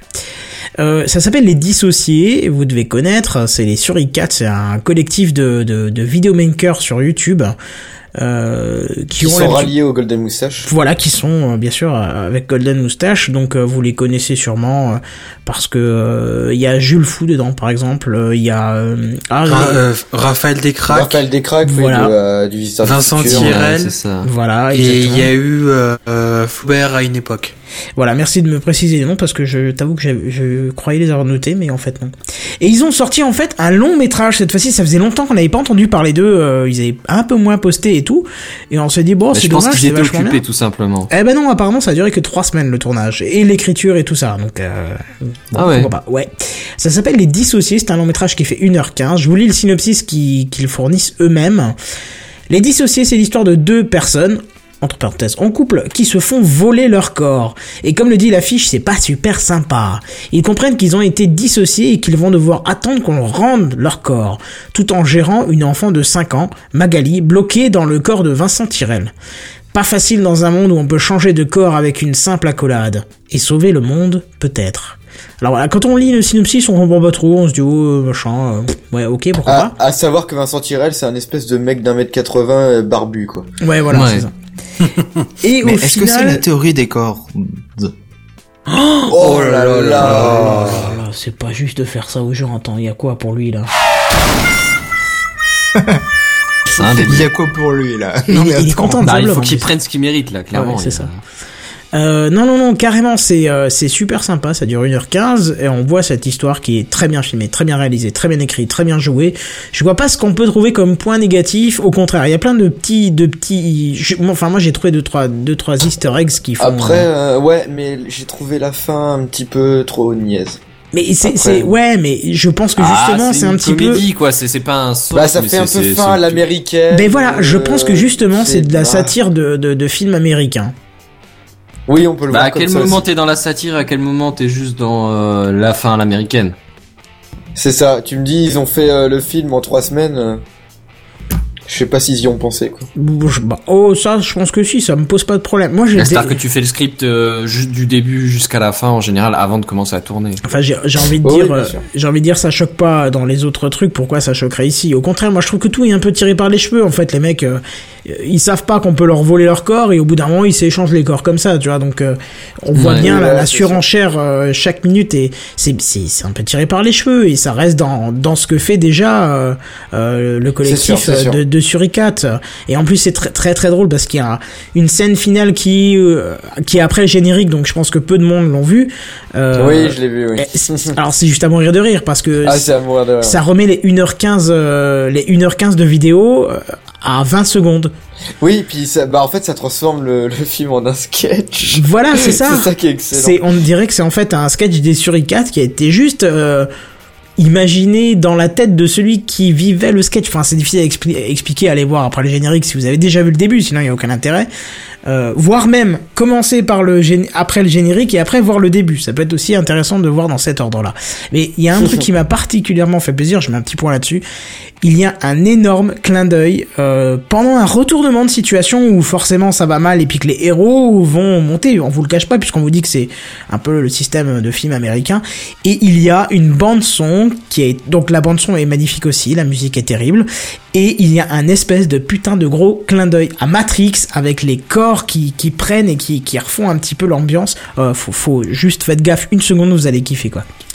Donc voilà, c'est fait par les, su les Suricates. Euh, C'est du très bon, franchement, ouais. et gratuitement sur YouTube. Et ça, c'est le plus parfait. Alors euh, justement, ah tiens, on a, on a un commentaire euh, euh, différent de Steph Core qui dit j'ai regardé, dissocié et j'ai trouvé ça, euh, j'ai trouvé cela juste moyen. La base du scénario est sympa et tout ensuite est téléphoné. Ça, je pense que c'est voulu justement. Et la réal, c'est bon, mais c'est du basique sans recherche. Ouais, C'est-à-dire c'est- qu'ils avaient pas, non plus les moyens de faire un film, euh, voilà quoi. Si, ils avaient les moyens, ils ont, ils peuvent très bien le faire. Disons juste que c'est pas un mauvais film, mais c'est pas non plus un truc euh, de fou furieux, quoi. Enfin, c'est-à-dire que moi, Ça pour un collectif bon de youtubeurs qui fait d'habitude des sketchs, j'étais quand même assez sur le C'est ça, hein. c'est ça, ça Ouais. reste un film fait par des youtubeurs qui est de bonne qualité, quoi. Voilà, c'est sûr, Bah, si tu m'avais reste- dit c'est un Christopher Nolan, je t'aurais dit c'est bon, le mec est fini, faut qu'il s'arrête. On est d'accord. Mais euh, je- moi, je trouve qu'il y a rien à redire sur la réalisation. Pour moi, c'est que mon avis.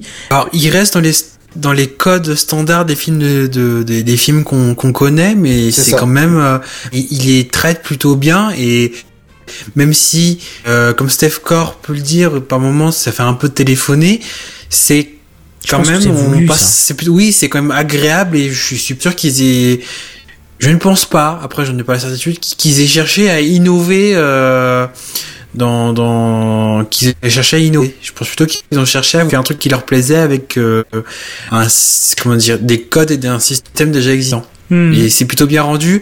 Et même l'histoire en tant que telle, parce que quand on vous présente le speech comme ça, on pourriez avoir l'impression de ouais, on va être perdu, que c'est mélange de corps, tout ça, etc. Mais finalement, ils arrivent à te malgré l'histoire qui qui clairement ça aurait pu être ultra casse-gueule on aurait pu être complètement paumé mais ils ont réussi à ce que le, le, le, le spectateur soit arrive toujours à suivre ce qui se passe et et euh, les diverses situations qui se qui s'enchaînent. Et finalement quand t'arrives à la fin de l'histoire t'as t'es toujours avec eux quoi. T'as comment dire, t'as vraiment l'impression qu'ils l'ont bichonné et qu'ils ont travaillé pour que tout soit, que tout le monde comprenne à peu près la, ma- la majorité du film. Et donc, euh, ils, ont, ils ont fait du très très bon. J'ai hâte de voir euh, leur prochain projet. Oui, puis il y avait des blagues vraiment très rigolotes dedans. Oui. Ça, faut l'avouer. Non, vraiment, ils ont Ah oui, il y a des, mo- il y a des trucs dedans, c'est vraiment épique, ouais. Je pense que je me le regarderai d'ailleurs une deuxième fois pour bien euh, tout saisir et être moins concentré sur deux trois trucs. Ouais, je, le- je le regarderai peut-être avec des potes, même. Ça peut être sympa à voir euh, avec des gens aussi. Bon, parfait. Euh, on a fait un petit peu le tour, mais il nous reste quelques news en bref qu'on va vous faire rapidement dès que j'aurai retrouvé le jingle. Ah, le voilà, c'est parti.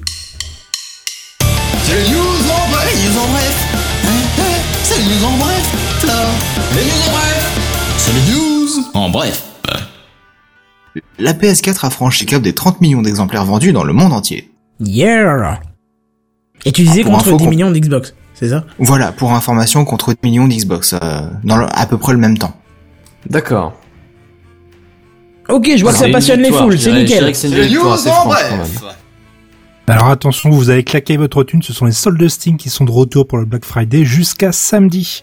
Alors, petit point de détail supplémentaire, les Ah, c'est soldes pas de jusqu'au 1er euh, décembre? 1er décembre jusqu'à ju- ah non jusqu'à mardi pardon. Ouais. Euh, petit point de détail supplémentaire, c'est que le fonctionnement a changé. Avant, il y avait des super super super rabais euh, toutes les 8 heures et toutes les 8 heures, fallait se connecter sur le site ou regarder et rafraîchir comme ça en permanence pour voir euh, quel super deal je vais avoir. Et ben ça, ça a changé maintenant. Dès le début des soldes, vous savez exactement quel sera le prix de ce que vous voulez. Ça ne changera pas tout le long du solde. Et surtout, si vous voulez avoir de vrais soldes qui sont bien, vous pouvez aller sur Good Old Games qui je- c'est vachement mieux que Steam.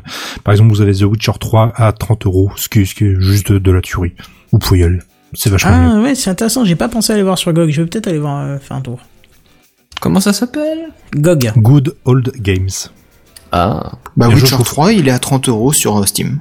Ouais, il est Voilà. sur Steam, j'ai envie de dire que ça peut pas le 29,99 même prix. sur The mais- Witcher 3. Et d'ailleurs, j'ai les boules parce que j'étais à 5 et à 35 Oui, oh, on y a Eh ben, figure-toi que. Seven, euh, que, que Kenton me l'avait dit. euh, ah, tu vas voir, Seven, il va avoir la rage parce que il l'a acheté il y a genre deux semaines, il s'est décidé, et puis euh, deux semaines plus tard, bam, allez, hop. Et voilà. Par contre, euh, il faut noter aussi que GOG, ils... Ouais, je suis d'accord, souvent Tu peux jeux, répéter ta ouais. phrase du début, t'as coupé en plein milieu. Ah, bah super. Je dis juste qu'il faut noter aussi que GOG, ils offrent souvent des jeux gratuitement. Ah Mais ouais. des, des, des petits jeux anciens. Moi, j'avais eu Fallout, enfin pas si ancien que ça, parce que j'avais eu aussi euh, euh, Dead Space gratuitement, le premier. Ils ont Ah, fait pour les Fallout, ils vont faire plein de choses, Little Ouais, Big ils ont fait Adventure beaucoup pour le, pour leur, leur passage en français. Ouais. Alors, je vous ferai peut-être un, re- un retour un jour sur Galaxy, leur client à la Steam, qui est très bien. Ah oui, ça c'est intéressant. Je, je m'y suis jamais penché, mais euh, mais bon, bref, comme on l'a dit, C'est les news en bref. C'est les news En bref. l'HoloLens de Microsoft dans les futurs Volvo. Alors en réalité, c'est plutôt pour vendre des Volvo que dans les Volvo. hein. L'article était un petit peu arnaqueur. D'accord. Qui vont vendre des voitures avec des lunettes dedans.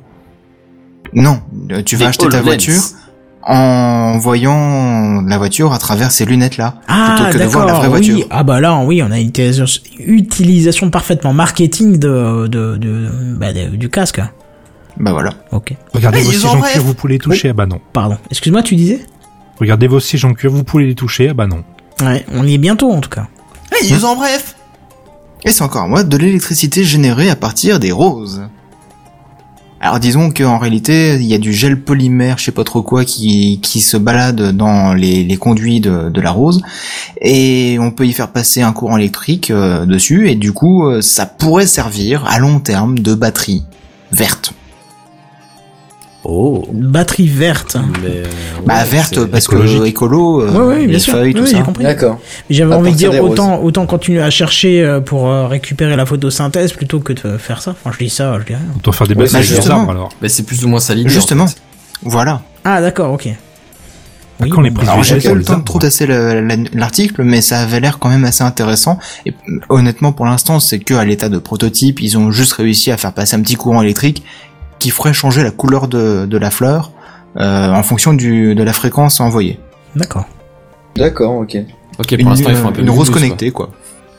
Ok. Eh, eh, c'est les news en bref, là Alors, Overwatch, le jeu de Blizzard, euh, pendant un week-end, c'est 129 ans de jeu. Oh la vache.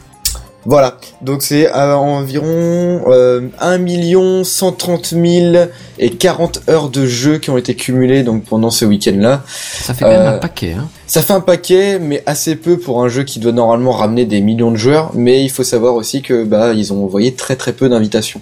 C'est une bêta fermée. C'est ça. Et euh, il y a bientôt la bêta ouverte, je crois d'ailleurs, euh, dans, dans pas longtemps. Ils font une petite, une petite session de bêta ouverte, il me semble. Ouais, pour tester l'efficacité des serveurs, surtout si C'est pas trop stable, se casser la gueule. C'est ça. Mais c'était très Voilà. propre. Voilà. C'est tout. Eh ben écoute, c'est parfait, nickel. du coup, on arrive à la fin de ce 135e épisode de Gamecraft où euh, je voudrais remercier Barberousse pour son, son gros dossier et c'est plein de news et je vous assure qu'il a il en a effacé tout un tas hein, parce que euh, il y en avait plus que ça, carrément plus que ça. Ah, mais il y en avait des nuls, alors. Ah oui, Bah, c'est toi qui le dis. Nul aussi. Après, euh, bon. moi, je t'avouerais que j'ai pas lu tous les titres news, j'ai juste vu que t'en avais mis plein et je me suis dit, oula, ça va pas passer ça. Il y a beaucoup de trop, regarde, tu vois, même avec que deux, on termine encore après l'heure, euh, enfin, il y a pas d'heure, mais l'heure conseillée. Après l'heure, c'est plus l'heure. quand Si vous voulez passer dans Gamecraft, Game, euh, dans TechCraft, pardon, bourrez les news. Prenez n'importe quoi, mais bourrez-les, ça, ça impressionne beaucoup. De... Tant que c'est pas nous que tu bourres. Alors, ça c'est fait. Alors, du coup, on va, Peggy 18. on va quand même le faire le tour. Bah, Barbarousse, t'es le premier de la liste. Dis-moi où est-ce qu'on peut te retrouver. Bah, su- ah bah sur Twitter, bah voilà, c'est oui Twitter, hein, fatalement, @barberousse, bah R B E R O U 2 S. Et puis on peut me retrouver sur un autre podcast d'ailleurs, c'était Queen Nevi, at Queen Nevi PDC. Euh, et puis apparemment on peut me retrouver encore sur un autre podcast, euh, bizarrement, et toi aussi d'ailleurs. C'est étrange.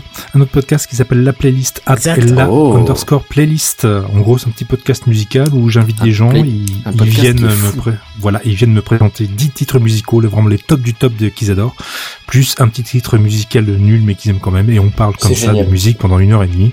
Et euh, le, bah, j'en ai fait un avec Kenton, hein, forcément. Bah, voilà. Enfin, vous verrez bien. Et c'est que ton concept fait bien réagir sur Twitter quand même. hein. Mais apparemment, Ah mais ouais. c'est un très bon concept, hein, je trouve aussi. merci. Je t'inviterai pas tout de suite. ça c'est fait. Ah non, mais c'est pas pour ça, je dis juste c'est un très bon concept. Keldin, tu peux suivre la, euh, la GameCube, mais Barberousse, ça marche pas apparemment. Alors, j'ai une section jeux vidéo, donc si tu veux mettre l'intégralité des musiques du F0GX, euh, je t'invite. peut-être pas quand même, hein. elles sont bien, mais c'est peut-être pas mon top 10 quoi.